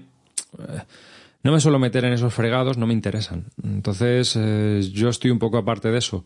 Yo me centro en mis contenidos y creo que eh, lo que cambiaría en el podcasting es quizás eh, la forma de entender la que tenemos, ¿no? Creo que, que está cambiando, pero que es una evolución natural y que el futuro dirá hacia dónde se dirige que es una plataforma que es muy fácil consumir contenidos porque todo el mundo tiene ya un teléfono móvil inteligente y tiene coche y entonces es muy fácil escuchar en el coche, en el autobús, podcast. Y eh, sobre temas que te gusten, que van en, eh, que no vas a encontrar fácilmente pues en, en medios generalistas o en la radio normal. Y del mundo de la tecnología, también se nos pregunta un poco qué, qué cambiaríamos. Realmente yo no cambio nada porque estamos cambiando continuamente. Es, una, es un poco paradoja. Eh, no grabamos ni hacemos las cosas como en el 2008, ni como en el 2010, ni como ahora. Y me imagino que para el episodio X, dentro de 20 episodios, no grabaremos como grabamos ahora, no haremos las cosas como las hacemos ahora y no utilizaremos los mismos programas va cambiando, va evolucionando, vamos eh, adaptándonos a nuestras necesidades, no solo a, que sea algo más y mejor. A veces sacrificamos porque eh, hay que tener en cuenta dos cosas. Uno, el tiempo y otra, eh, los contenidos. Y a veces no tenemos el tiempo que necesitamos, ¿no? O sea, por ejemplo, Hangouts para nosotros es una herramienta ahora fundamental porque, uno, es gratis y dos, nos permite comunicarnos con, entre nosotros sin tener que, montar un pollo de narices, ¿no? Y encima viéndonos las caras, que eso es muy importante para nosotros. Antes utilizábamos Skype, Skype tiene unas limitaciones y aparte de eso, verte era complicado y no era cómodo. Eh, luego también emitimos en directo y grabamos en YouTube, ¿no? Y eso es otro canal de distribución, no es podcasting como se puede entender, pero eh, YouTube nos da dos ventajas. La primera es visibilidad en YouTube y que la gente nos pueda oír por otro medio, distribuir nuestros contenidos a través de otra plataforma. Y dos, nos genera una copia de seguridad de nuestro audio, que también es importante. Así que respecto a la tecnología, es un cambio evolutivo continuo y no, no es que no cambie, que cambiaría, no, es que cambia continuamente, es que nos estamos adaptando y seguiremos haciéndolo. Es lo que nos toca y es lo que hay. Sobre podcast que escucho habitualmente y por qué. Bueno, realmente es una pregunta un poco complicada porque yo voy variando bastante. Eh, escucho muchos podcasts y hay veces que no tengo tiempo para escucharlos a todos. Pero bueno, escucho todo lo que puedo y más. Siempre que me lo permite el viaje al trabajo y eh, siempre que puedo salgo con el coche, siempre estoy escuchando podcasts. ¿no? En este caso, por ejemplo, eh, podcast de juegos de mesa escucho todos los que salen. Entonces me centro mucho en ese apartado que es un tema que me interesa y lo escucho todo. Luego también escucho podcasts de muchas temáticas, pero tampoco voy a hacer una lista porque es que son muchísimos y no me apetece. Eh, la última pregunta, que es, eh, bueno, la última es una petición, ¿no? Y es nominar a tres podcasts o podcasters para continuar la cadena. Y yo la rompo aquí, la voy a romper porque realmente yo tengo ahora muy poco tiempo, eh, no tengo tiempo de nada y quizás estoy pensando en hacer otra historia con mis otros tres compañeros para, para Bislúdica. Entonces, a lo mejor, pues lo hacemos por ahí, más que nombrar a otros tres podcasts o podcasters para continuar esta cadena. Yo lo siento mucho, tanto a Horter como a Pindargallo, pero no, no voy a continuar. Me voy a parar aquí y voy a y voy a parar mi meme, mi piedra aquí. No voy a no voy a emarronar a nadie. Así que, bueno, pues nada, he contestado este meme, este tag del podcaster Espero que haya sido medianamente interesante, aunque hayan quedado cosas un poco en el tintero y bueno, pues eh, que haya saciado la curiosidad de, de Pindar Gallo y de Hortel a la hora de iniciar este meme.